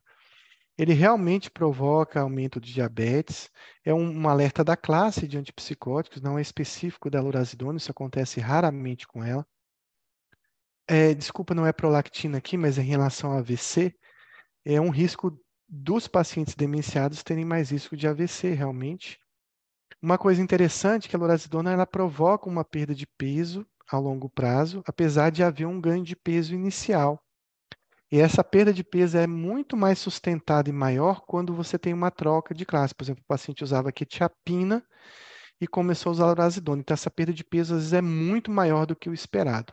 A longo prazo, a lorazidona estabiliza o peso ou provoca até uma queda de peso. E ele tem um baixo risco de síndrome neuroléptica maligna. Então, olha o que acontece com o peso da lorazidona. Existe um ganho de peso inicial, nas primeiras seis semanas, mas a longo prazo os pacientes perdem peso. Principalmente muita perda de peso se, se for uma troca de antipsicótico. O paciente usar risperidona, olanzapina, quetiapina e foi trocado pela lorazidona, você vai esperar uma grande queda no peso. Foi o que aconteceu com essa paciente do nosso caso, que ficou muito feliz com o peso dela quando a gente utilizou a lurazidona. Então, mais uma questão da lurazidona. Isso é exclusivo dela, professor? essa perda de peso, porque todas as outras ganham peso, não? É, talvez a ziprasidona, a senapina dá pouco ganho de peso. Existe um antipsicótico que nem funcionou muito bem, chamado locarcerina, que ele, inclusive, é um remédio aventado para tratamento de obesidade, mas não muito mais como antipsicótico, que podem provocar perda de peso. Então, mais uma questão sobre a lurazidona. Utiliza-se dose de 60 a 80 mg na esquizofrenia, mas doses podem chegar a 160. As doses médias da doença bipolar como manutenção são de 20 a 60, mas podem chegar a 120 casos mais graves. Doses em jejum, jejum pode reduzir 50% da absorção e você tem que utilizar uma dieta de 350 calorias. Episódios mistos da doença bipolar devem necessitar doses maiores de lurazidona e iniciar com 20 mg da doença bipolar e 40 mg na esquizofrenia.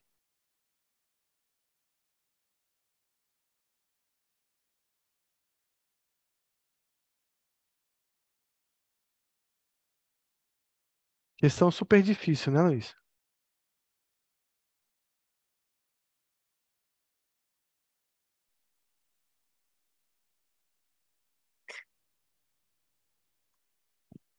Mas infelizmente aqui também Eu acho que é a D. é a letra D. Por, por quê? Episódios mistos são mais graves, então eles, eles demandam doses maiores de antipsicótico, tá? Então, nos episódios mistos da doença bipolar, do que na depressão bipolar, a lorazidona deve ser utilizada numa dose maior. Então, na esquizofrenia, a gente começa com 40, podendo ser usado 60 a 80 na maioria dos pacientes, mas pacientes mais refratários necessitam de dose 160. Nos estados mistos e mania, a dose começa também com 40, é a mesma dose da esquizofrenia, casos refratários, a gente pode ter que utilizar doses maiores. Mas na manutenção e estabilização, está escrito ali errado, e na depressão bipolar, eu começo com doses menores e eu consigo estabilizar o paciente com uma dose um pouco menor, Alguns pacientes podem chegar até 120 miligramas, mas em geral as doses para estabilização são menores. Então, o problema de usar urazidona em doses mais altas é na esquizofrenia, na mania, nos estados mistos mesmo, que vai demandar doses maiores. Sobre a urazidona, a marca é incorreta. Não é necessário ajuste para pacientes com insuficiência renal. Pacientes com insuficiência hepática grave não devem exceder dose de 40 miligramas. Não é necessário ajuste de dose para idosos. Não é recomendado na gestação e no aleitamento e o perfil de ligação aos receptores sugere potencial favorável como antidepressivo.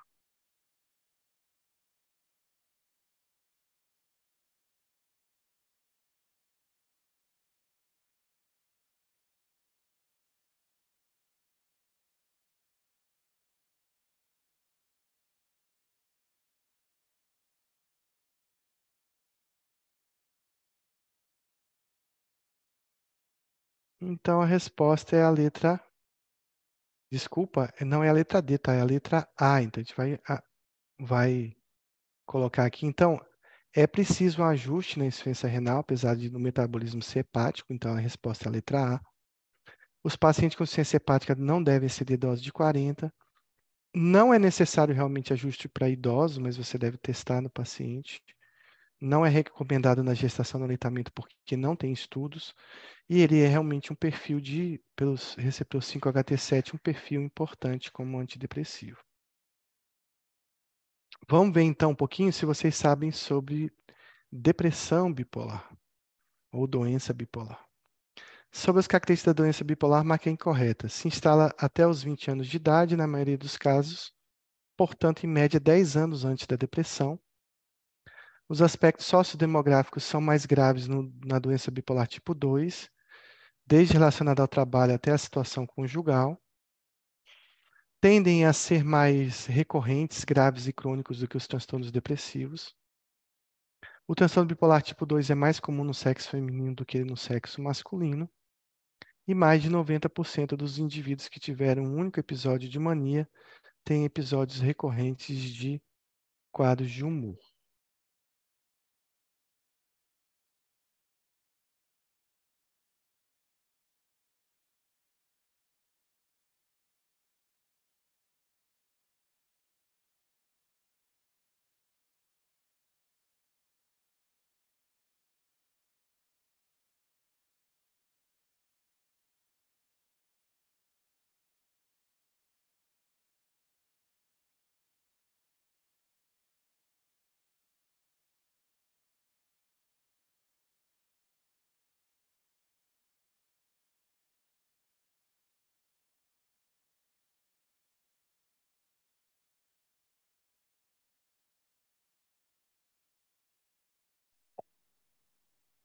Letra E, professor?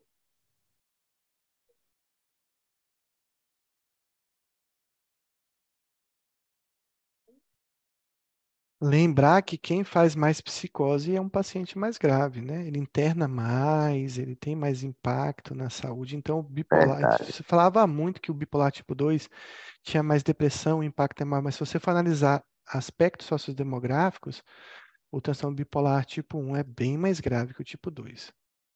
Então, o pico de início da doença bipolar é em média 10 anos antes da depressão.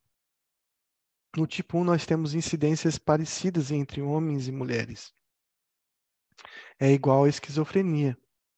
Mas no tipo 2, nós temos uma incidência maior de mulheres do que em homens.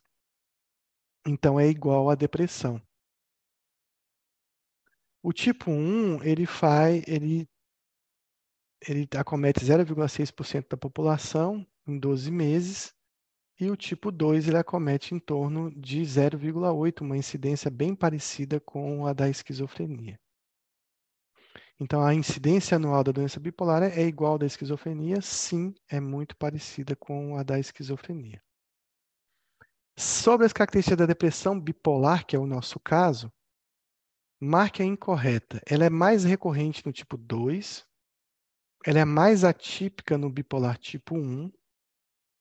No tipo 1, apesar de menos recorrentes, os episódios depressivos são mais graves. Retardo psicomotor mais anedonia e sintomas psicóticos são vistos mais no bipolar tipo 1. E a depressão do, bipolar tipo 2 é mais grave que a depressão unipolar.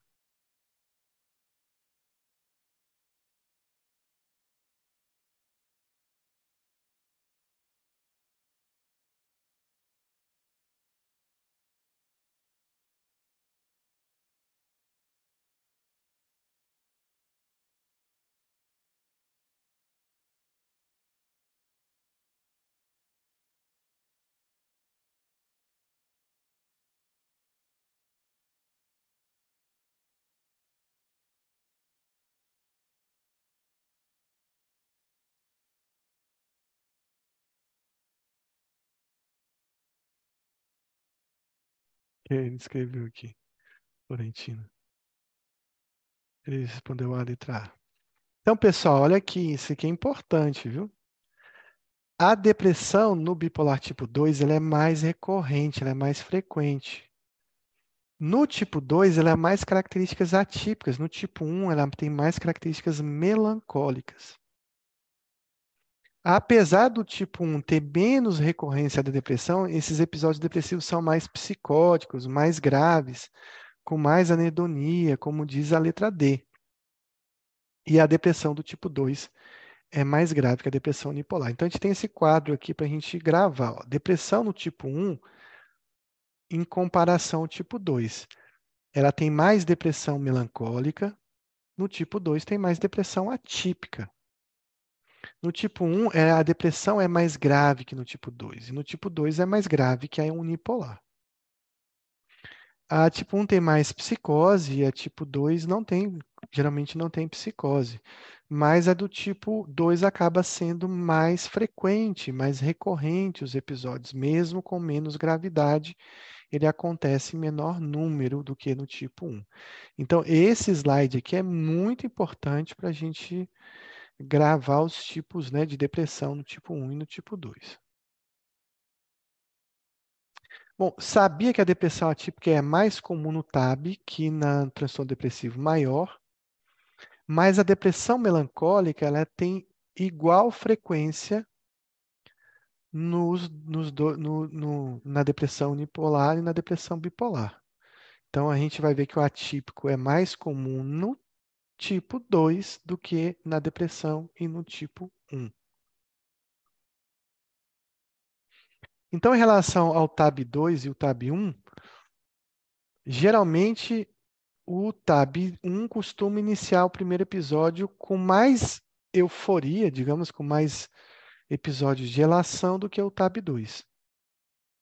É, ele é mais brando, o tipo 1 é mais brando que o tipo 2.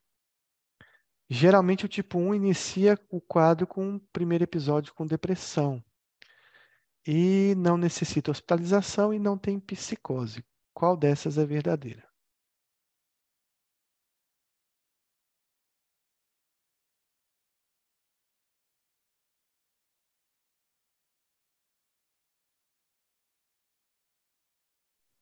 Letra A.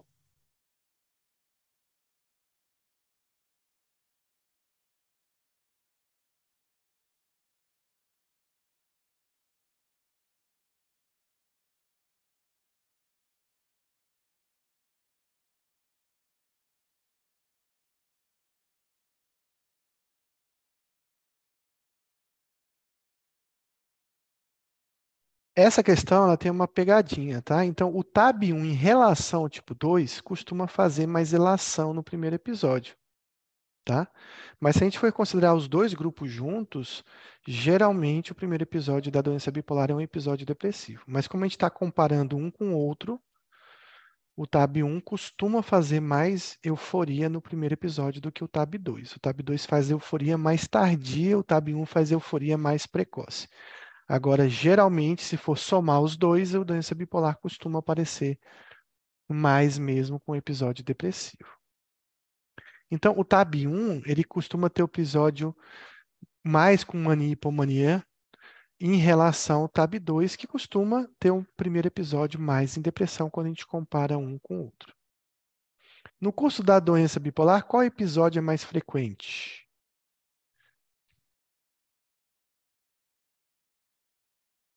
E agora estou falando doença bipolar como um todo.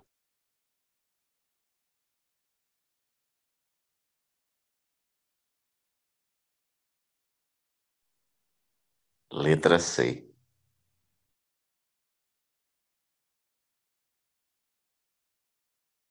Bem, Tino também acertou aqui. Então, se a gente for considerar a doença bipolar como um todo, os episódios depressivos ganham, né? Então, a depressão continua sendo a manifestação mais comum da doença bipolar em qualquer curso, em qualquer tipo, e também como primeiro episódio de forma geral, a depressão é sempre o episódio mais comum. Qual a percentagem de depressão no curso de uma doença bipolar? Quanto de percentagem que o paciente faz de depressão em relação ao episódio de euforia?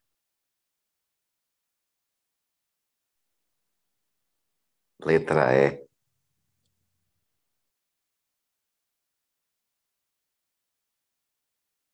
Então, a gente tem uma magnitude, né, de episódios depressivos. 85% dos episódios de uma doença bipolar são episódios depressivos. Por isso que a gente precisa ter cuidado, aprender bastante sobre lurazidona para a gente tratar a, do, a depressão bipolar.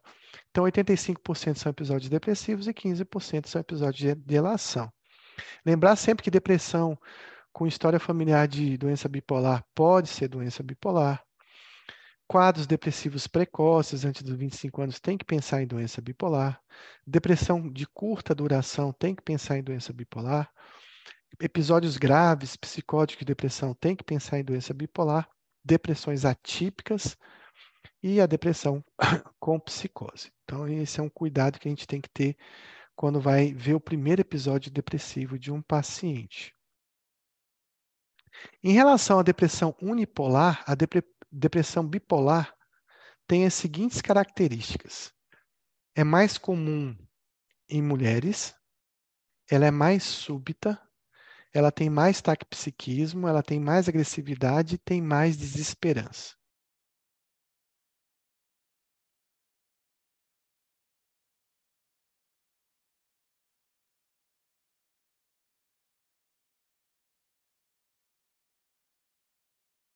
E eu estou falando depressão bipolar como um todo, não estou falando tipo 1 nem tipo 2.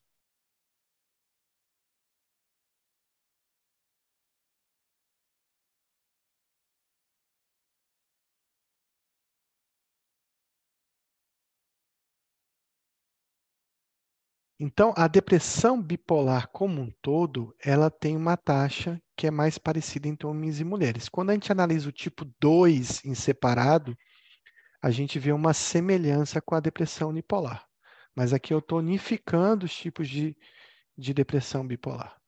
Ela é mais súbita, ela tem mais taquipsiquismo, mais ansiedade, mais agressividade, mais disforia e mais desesperança. É uma depressão mais grave, inclusive com mais ideação suicida. Então, olha só, por que esse dado? Porque no tipo 1, aqui eu comparando depressão bipolar com depressão unipolar. Depressão bipolar como um todo, as taxas são parecidas entre homens e mulheres. Na depressão unipolar, a mulher tem três vezes mais depressão que o homem. Quando eu analiso doença bipolar tipo 1 com a unipolar, a gente vê essa diferença aí que a gente acabou de ver. Quando eu analiso o tipo 2, então vai ter uma diferença, o tipo 2 vai se assemelhar um pouco ao unipolar. Tá? Então, lembrando disso, quando a, o, o, texto falar de, de, doença bipolar como um todo, tome cuidado para você não estar tá analisando só o tipo 2. Tá? O tipo 2 tem mais em mulher.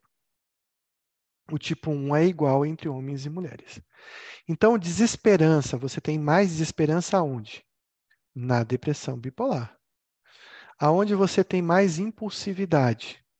Na depressão bipolar. Aonde você tem mais agressividade? O disforia, na depressão bipolar. Aonde você tem mais taquipsiquismo, às vezes ansiedade, na depressão bipolar.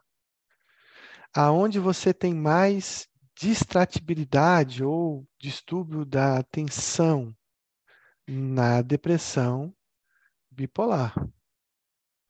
Aonde você tem mais resistência ao tratamento, também você tem mais resistência ao tratamento na depressão bipolar. Então, em relação à depressão unipolar e depressão bipolar, a depressão bipolar tem as seguintes características, exceto a depressão bipolar tem mais transtorno de pânico. Ela está mais associada ao uso de substância. Ela está mais associada a um transtorno de personalidade ela é mais resistente ao tratamento e a depressão bipolar é mais tardia.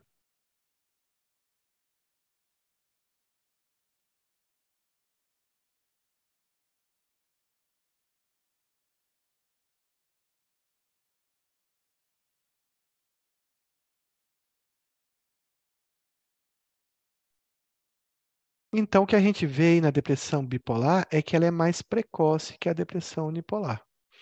A depressão bipolar tem mais pânico, tem mais transtorno por uso de substância, tem mais personalidade envolvida e é mais resistente ao tratamento. Olha, a idade de início do unipolar, geralmente, aí de diagnóstico acima dos 25 anos. O bipolar aparece um pouco mais cedo, 13 a 18 anos.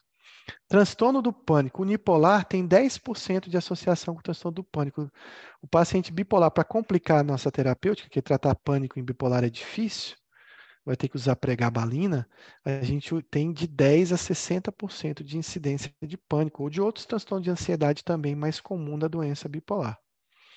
Estresse pós-traumático, olha que interessante, não se sabe por quê, mas o bipolar tem mais chance de desenvolver estresse pós-traumático que um paciente unipolar.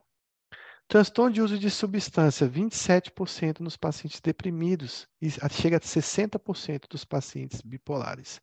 Principalmente o álcool aí como principal substância envolvida. Personalidade tem mais, o paciente com transtorno de personalidade tem mais chance de ser bipolar do que unipolar, com até 50% de chance de ter um transtorno de personalidade. Então, o modo de início, né? O bipolar tem mais um início súbito, o unipolar tem mais um início insidioso. Episódios mistos, eles são muito mais frequentes no paciente bipolar do que no paciente unipolar. Então, você vai esperar mais ansiedade, mais taquipsiquismo, mais agitação, mais disforia nas depressões bipolares. São princípios básicos no tratamento da depressão bipolar. Tem que avaliar a função tiroidiana, não interromper os usos de antidepressivos, evitar o uso de antidepressivo como primeira escolha, ensinar o paciente a identificar os sintomas prodômicos de mania e hipomania, caso ele faça uma virada, e interromper o uso de antidepressivo após oito semanas da remissão do episódio depressivo. Essa é a B.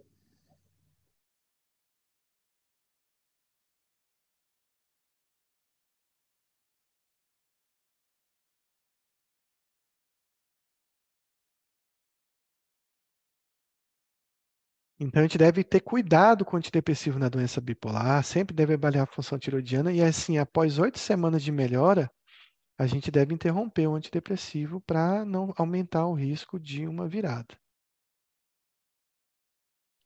Então, quer aprender a tratar doença bipolar, depressão bipolar, a gente vai aprender. Agora a gente aprendeu muito no caso, mas a gente vai aprender um pouquinho. Então, a primeira coisa que você deve fazer é pedir exames. Que exame deve pedir? Aquele screening completo, né? Hemograma, enzima hepática, função hepática, função renal, hemoglobina glicada, é, é, perfil lipídico, eletrólitos.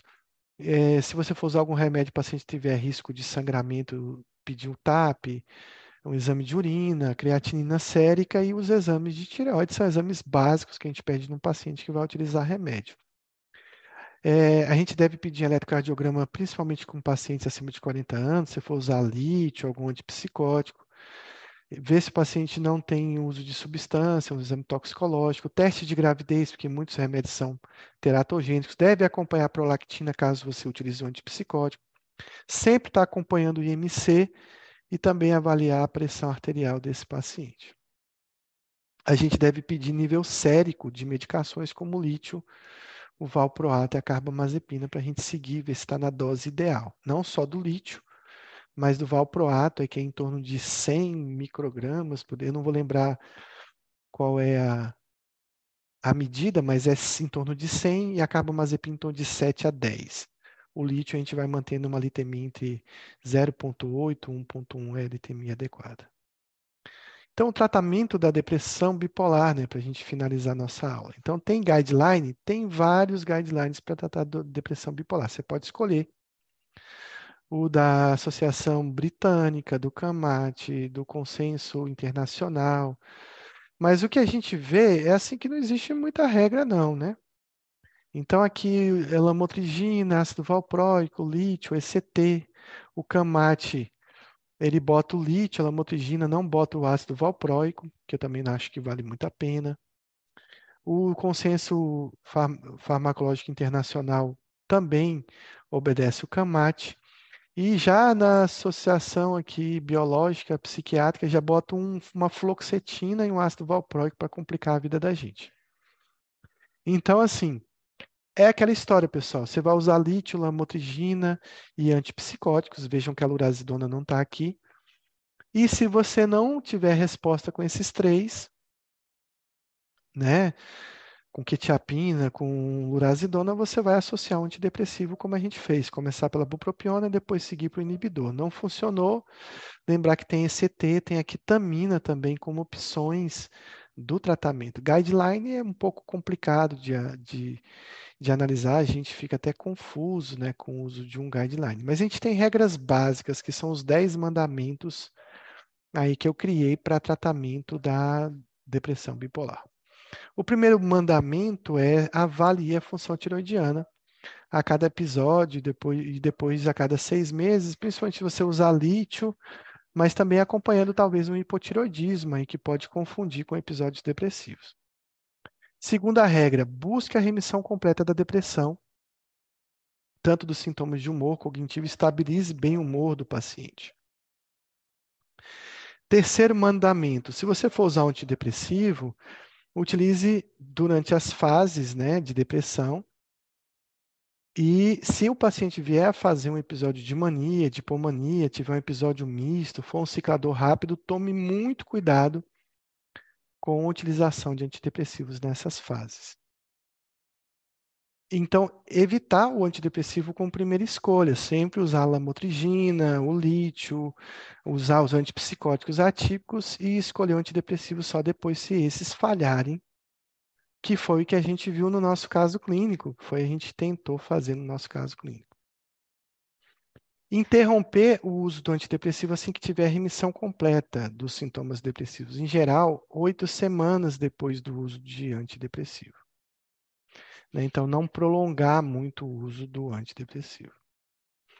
Evitar antidepressivos em pacientes cicladores rápidos ou utilizar pelo menor tempo possível. E evitar antidepressivos depois que o paciente tiver feito um episódio de mania, pelo menos nas primeiras duas semanas, a chance de virada é muito grande tem que esperar um pouco mais de tempo, caso ele faça uma depressão, para você já entrar com antidepressivo. Então, nunca utilize antidepressivo perto, né? Ou muito próximo de um episódio de mania. Evitar antidepressivos em imunoterapia, tem que proteger o paciente contra o risco de uma virada. A gente fez isso no nosso caso clínico, utilizou ácido valproico, utilizou quetiapina, manteve a risperidona para proteger o paciente. E sempre associar, então, o estabilizador de humor quando a gente vai utilizar o antidepressivo, tentando proteger ao máximo o paciente para é, um risco de virada. Então, ensinar esses 10 esse, ensinar a família né, sobre os sinais de uma possível virada, para que o paciente ou a família possa fazer uma intervenção com algum antipsicótico, alguma coisa assim. Então, quanto tempo eu devo, devo manter, utilizar um antidepressivo. Então, eu não devo prolongar o uso do antidepressivo por mais de oito semanas. O paciente melhorou, não prolongue muito tempo o uso do antidepressivo pelo risco do paciente desestabilizar lá na frente. A gente vai gravar essa sigla, LALA. LALA para tratamento da depressão bipolar. O que, que significa LALA? Então, primeira coisa, o primeiro L significa lítio. Lítio é muito bom na depressão bipolar. O segundo A significa antipsicóticos, principalmente os atípicos com perfil antidepressivo. Então, quem são os melhores antipsicóticos desse LALA? Quetiapina, o mais estudado, lurazidona, que vem ganhando espaço, ou lanzapina. Mas a gente tem que lembrar que brexpiprazol, aripiprazol também podem ser opções. Antipsicóticos como risperidona talvez não tenham muito efeito antidepressivo. Qual é o outro L do LALA? Do nosso LALA, que a gente vai gravar da depressão bipolar. Ah, desculpa, só para a gente completar aqui, eu coloquei os antipsicóticos, né? Que é tiapina, olanzapina, lorazidona, e brexpiprazol. Mas os três primeiros são os mais estudados e a lorazidona ganhou muito espaço nesse A aqui.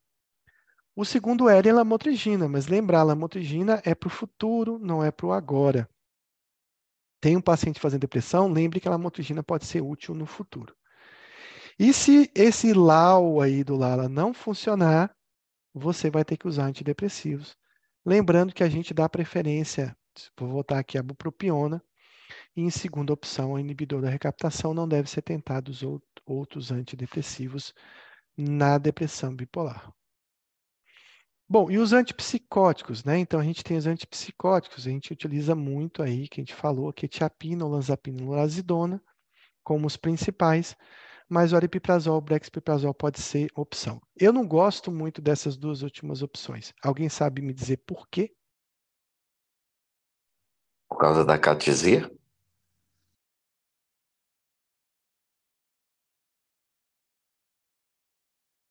Exatamente por causa da catisia. A catisia é um problema num paciente depressivo. Você imagina que a catisia é um grande risco de suicídio. Imagina fazer a catisia num paciente deprimido. Então, essa não é uma escolha minha. Eu já vou sofrer risco de acatisia com os três primeiros. Aripiprazol é um risco um pouco maior, então eu não gosto. A dose da quetiapina é em torno de 100 a 300, a dose da olanzapina em torno, acho que vai estar aqui no próximo, deixa eu ver a dose quetiapina é de 100 a 800, mas a dose antidepressiva é maior de 100 a 300. A olanzapina pode chegar a 30, 40 miligramas, mas a dose mais antidepressiva é de 5 a 10. A urazidona em torno de 20 a 80, mas pode chegar a 120, 160. O aripiprazol vai até 30 e o brexpiprazol até 4 miligramas. Então, a gente utiliza doses menores desses antipsicóticos, não são doses antipsicóticas, para a gente ter um efeito antidepressivo. Posso combinar os três, lamotrigina, lítio e antipsicótico? Pode, se estiver diante de um caso grave que a gente viu aqui no nosso caso, a gente combinou, a gente só não usou o lítio porque a gente não pôde utilizar o lítio nessa paciente. Mas a gente pode combinar, sim, esses três medicamentos antes de utilizar um antidepressivo, e a resposta é sim, você deve tentar essas combinações. Bom, e se não der certo, então, com essas combinações, a gente vai utilizar um antidepressivo. E qual antidepressivo é a primeira opção no tratamento da doença bipolar? Bupropiona.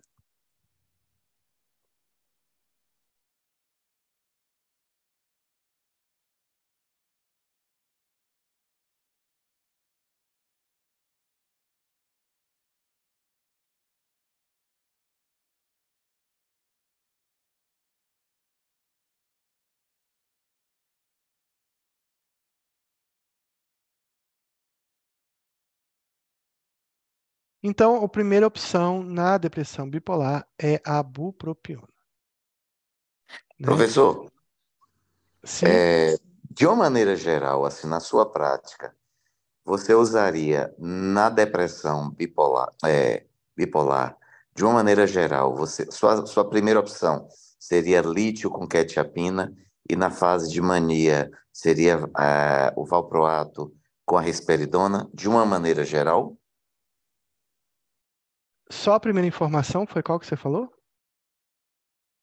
Na depressão, depressão usaria, você usa lítio com a quetiapina. E na mania, você usa ácido valproico com a risperidona. Sim, a primeira opção seria lítio e quetiapina, ou lítio e lurazidona, de forma aguda, e na, na na mania, a minha primeira opção é a risperidona. Né? O ácido valproico você vai ter que titular, então assim vai te dar trabalho. Mas se está falando de profilaxia, sim. É, é, você falou questão aguda ou questão de profilaxia, de, de manutenção? Não, falei de uma maneira geral. Então, porque são diferentes, né? Então, assim, na fase aguda da depressão, lítio e lurazidona ou lítio e quetiapina é a minha primeira opção e às vezes combinado. Na fase aguda da mania, risperidona. Na fase de manutenção, para depressão, aí entra o lítio, antipsicóticos e lamotrigina. E na fase de manutenção da mania? Aí você pode ter valproato, lamotrigina, antipsicóticos, né? Lítio, a lamotrigina como um remédio acessório mas valproato, lítio e antipsicóticos. De forma geral, o que tiver menos impacto metabólico, tiver mais adesão, mais aceitação do paciente. De uma, mas de uma maneira geral, professor, aí seria risperidona e quetiapina, né? De uma maneira geral, por causa do custo. Sim, por causa do custo. Aí, na manutenção, o ácido valproico é barato, tem no posto, etc. Ácido valproico, lítio, são opções. Risperidona nos pacientes graves, clozapino naquele paciente que a gente viu que era bastante refratário. Então, assim, não existe uma eleição importante de remédios. Vai depender da adesão do paciente, etc. Você entendeu? Vai depender muito do paciente, da gravidade. Não existe assim, ah, eu vou estabilizar o paciente com ácido valproico, com... É, se o paciente está tomando lítio, está tendo muito efeito colateral, posso tentar mudar para ácido valproico, para carbamazepina. É, se o paciente, eu, eu peguei um paciente agora que tem doença bipolar, fez a catizia com risperidona, fez a catizia com, com quetiapina, nunca vi, fez a catizia com valproato. E eu passei carbamazepina que eu não costumo passar na manutenção da doença bipolar.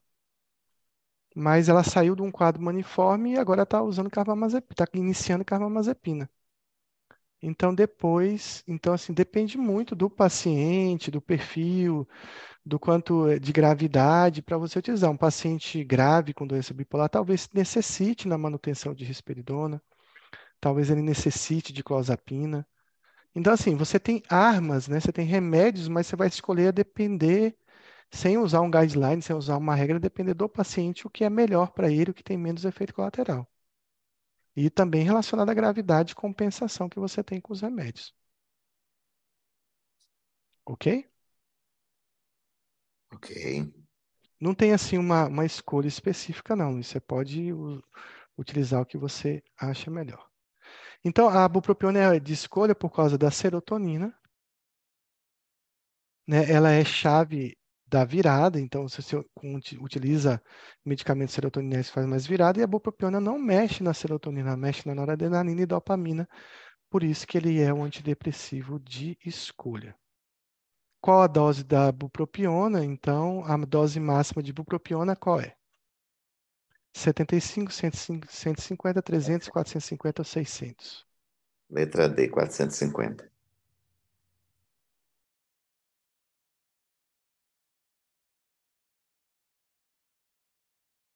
Qual é o risco de utilizar doses maiores de, de bupropiona? Convulsão. Exatamente. Então, o risco da bupropiona é convulsões. A próxima pergunta: qual o principal risco da bupropiona? Vocês acabaram de falar, crise convulsiva, essa é a resposta.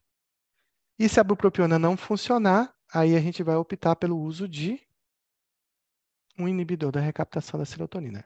Característica desse inibidor, que tem a minha, minha vida curta e que você pode iniciar doses baixas, né? Fracionar, começar com sertralina em dose pequena, estalopram em gotas, para você observar o risco de uma virada. Tem algum que deve evitar, então qual que vocês evitariam? Fluoxetina. Pela meia vida longa, se você for obrigado a retirar, a fluoxetina vai fazer efeito por mais tempo, então a gente encurta né, o uso da fluoxetina. A gente não gosta muito de usar fluoxetina na doença bipolar, na depressão bipolar. Então, Dentre os meia vida longa dentre os inibidores, é, teria uma, uma predileção pela paroxetina? Não. Eu desconheço essa, essa informação de que a paroxetina é o mais indicado. Qualquer inibidor pode ser utilizado, todos têm meia-vida parecida, em torno de 36 a 48 horas. Pode ser sertralina, pode ser fluvoxamina, pode ser paroxetina. Paroxetina facilita porque tem comprimido de 5, de 10, né? Mas isso facilita a titulação, mas não é um inibidor de eleição na doença bipolar, na depressão bipolar, não. E existe uma combinação de fluoxetina nos Estados Unidos, que é de 6 a 12 miligramas de olanzapina e fluoxetina, que é muito utilizada mas eu evito utilizar essa combinação justamente por ser fluoxetina, tá? Mas ela existe esse remédio nos Estados Unidos, ele é bem falado. Eu testei essa combinação, como falei na aula anterior, em três ocasiões, mas eu costumo evitar. Então vamos ver só isso? Então nós preferimos inibidor de meia-vida curta nesses pacientes. Então, estalopram, sertralina, citalopram, paroxetina e fluvoxamina, excluindo aí a fluoxetina, né, que estão as doses dos remédios. Estalopram vai até 20, sertralina até 250, 200, citalopram até 40, paroxetina até 60, fluvoxamina até 200, 250 é aceitável. E os outros antidepressivos devem ser evitados, né? A gente não deve utilizar é, amitriptilina, não deve usar imal, dual também deve ser evitado da doença bipolar. Não se sabe muito bem se tem exceções, se a trazodona, a mirtazapina teria um perfil melhor, mas é uma coisa de se analisar. Então, mirtazapina, trazodona, vortioxetina pode ser que faça menos virada que esses remédios, talvez pode substituir o inibidor, mas a gente evita porque não tem muitos estudos com esses antidepressivos. Qual a medicação está mais associada em nível de evidência como monoterapia na depressão bipolar? Olanzapina, lítio, lamotrigina, quetiapina ou lurazidona? Qual desses tem mais evidência na literatura? Quetiapina.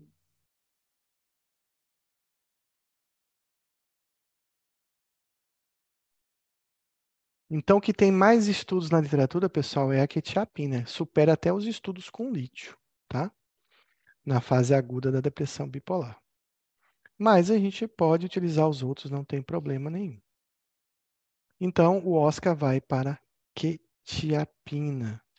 Lembre-se também da grande eficácia da ICT na depressão bipolar. Lembre-se da eficácia da ketamina em episódios agudos da depressão bipolar. A gente termina por aqui, eu vou abrir para dúvidas e a gente finaliza a nossa aula, que semana que vem a gente tem outro caso clínico. Espero que vocês tenham gostado e tenha servido de guia para vocês na, no tratamento da depressão bipolar. Vou abrir então para dúvidas, caso tenham, ou para comentários da aula. E eu espero vocês amanhã. Amanhã tem aula do PrEPSIC, tá? Também do PrEPSIC 3. É, aula de transtornos dissociativos e é, dissociativos na psiquiatria. Vou abrir então para dúvidas.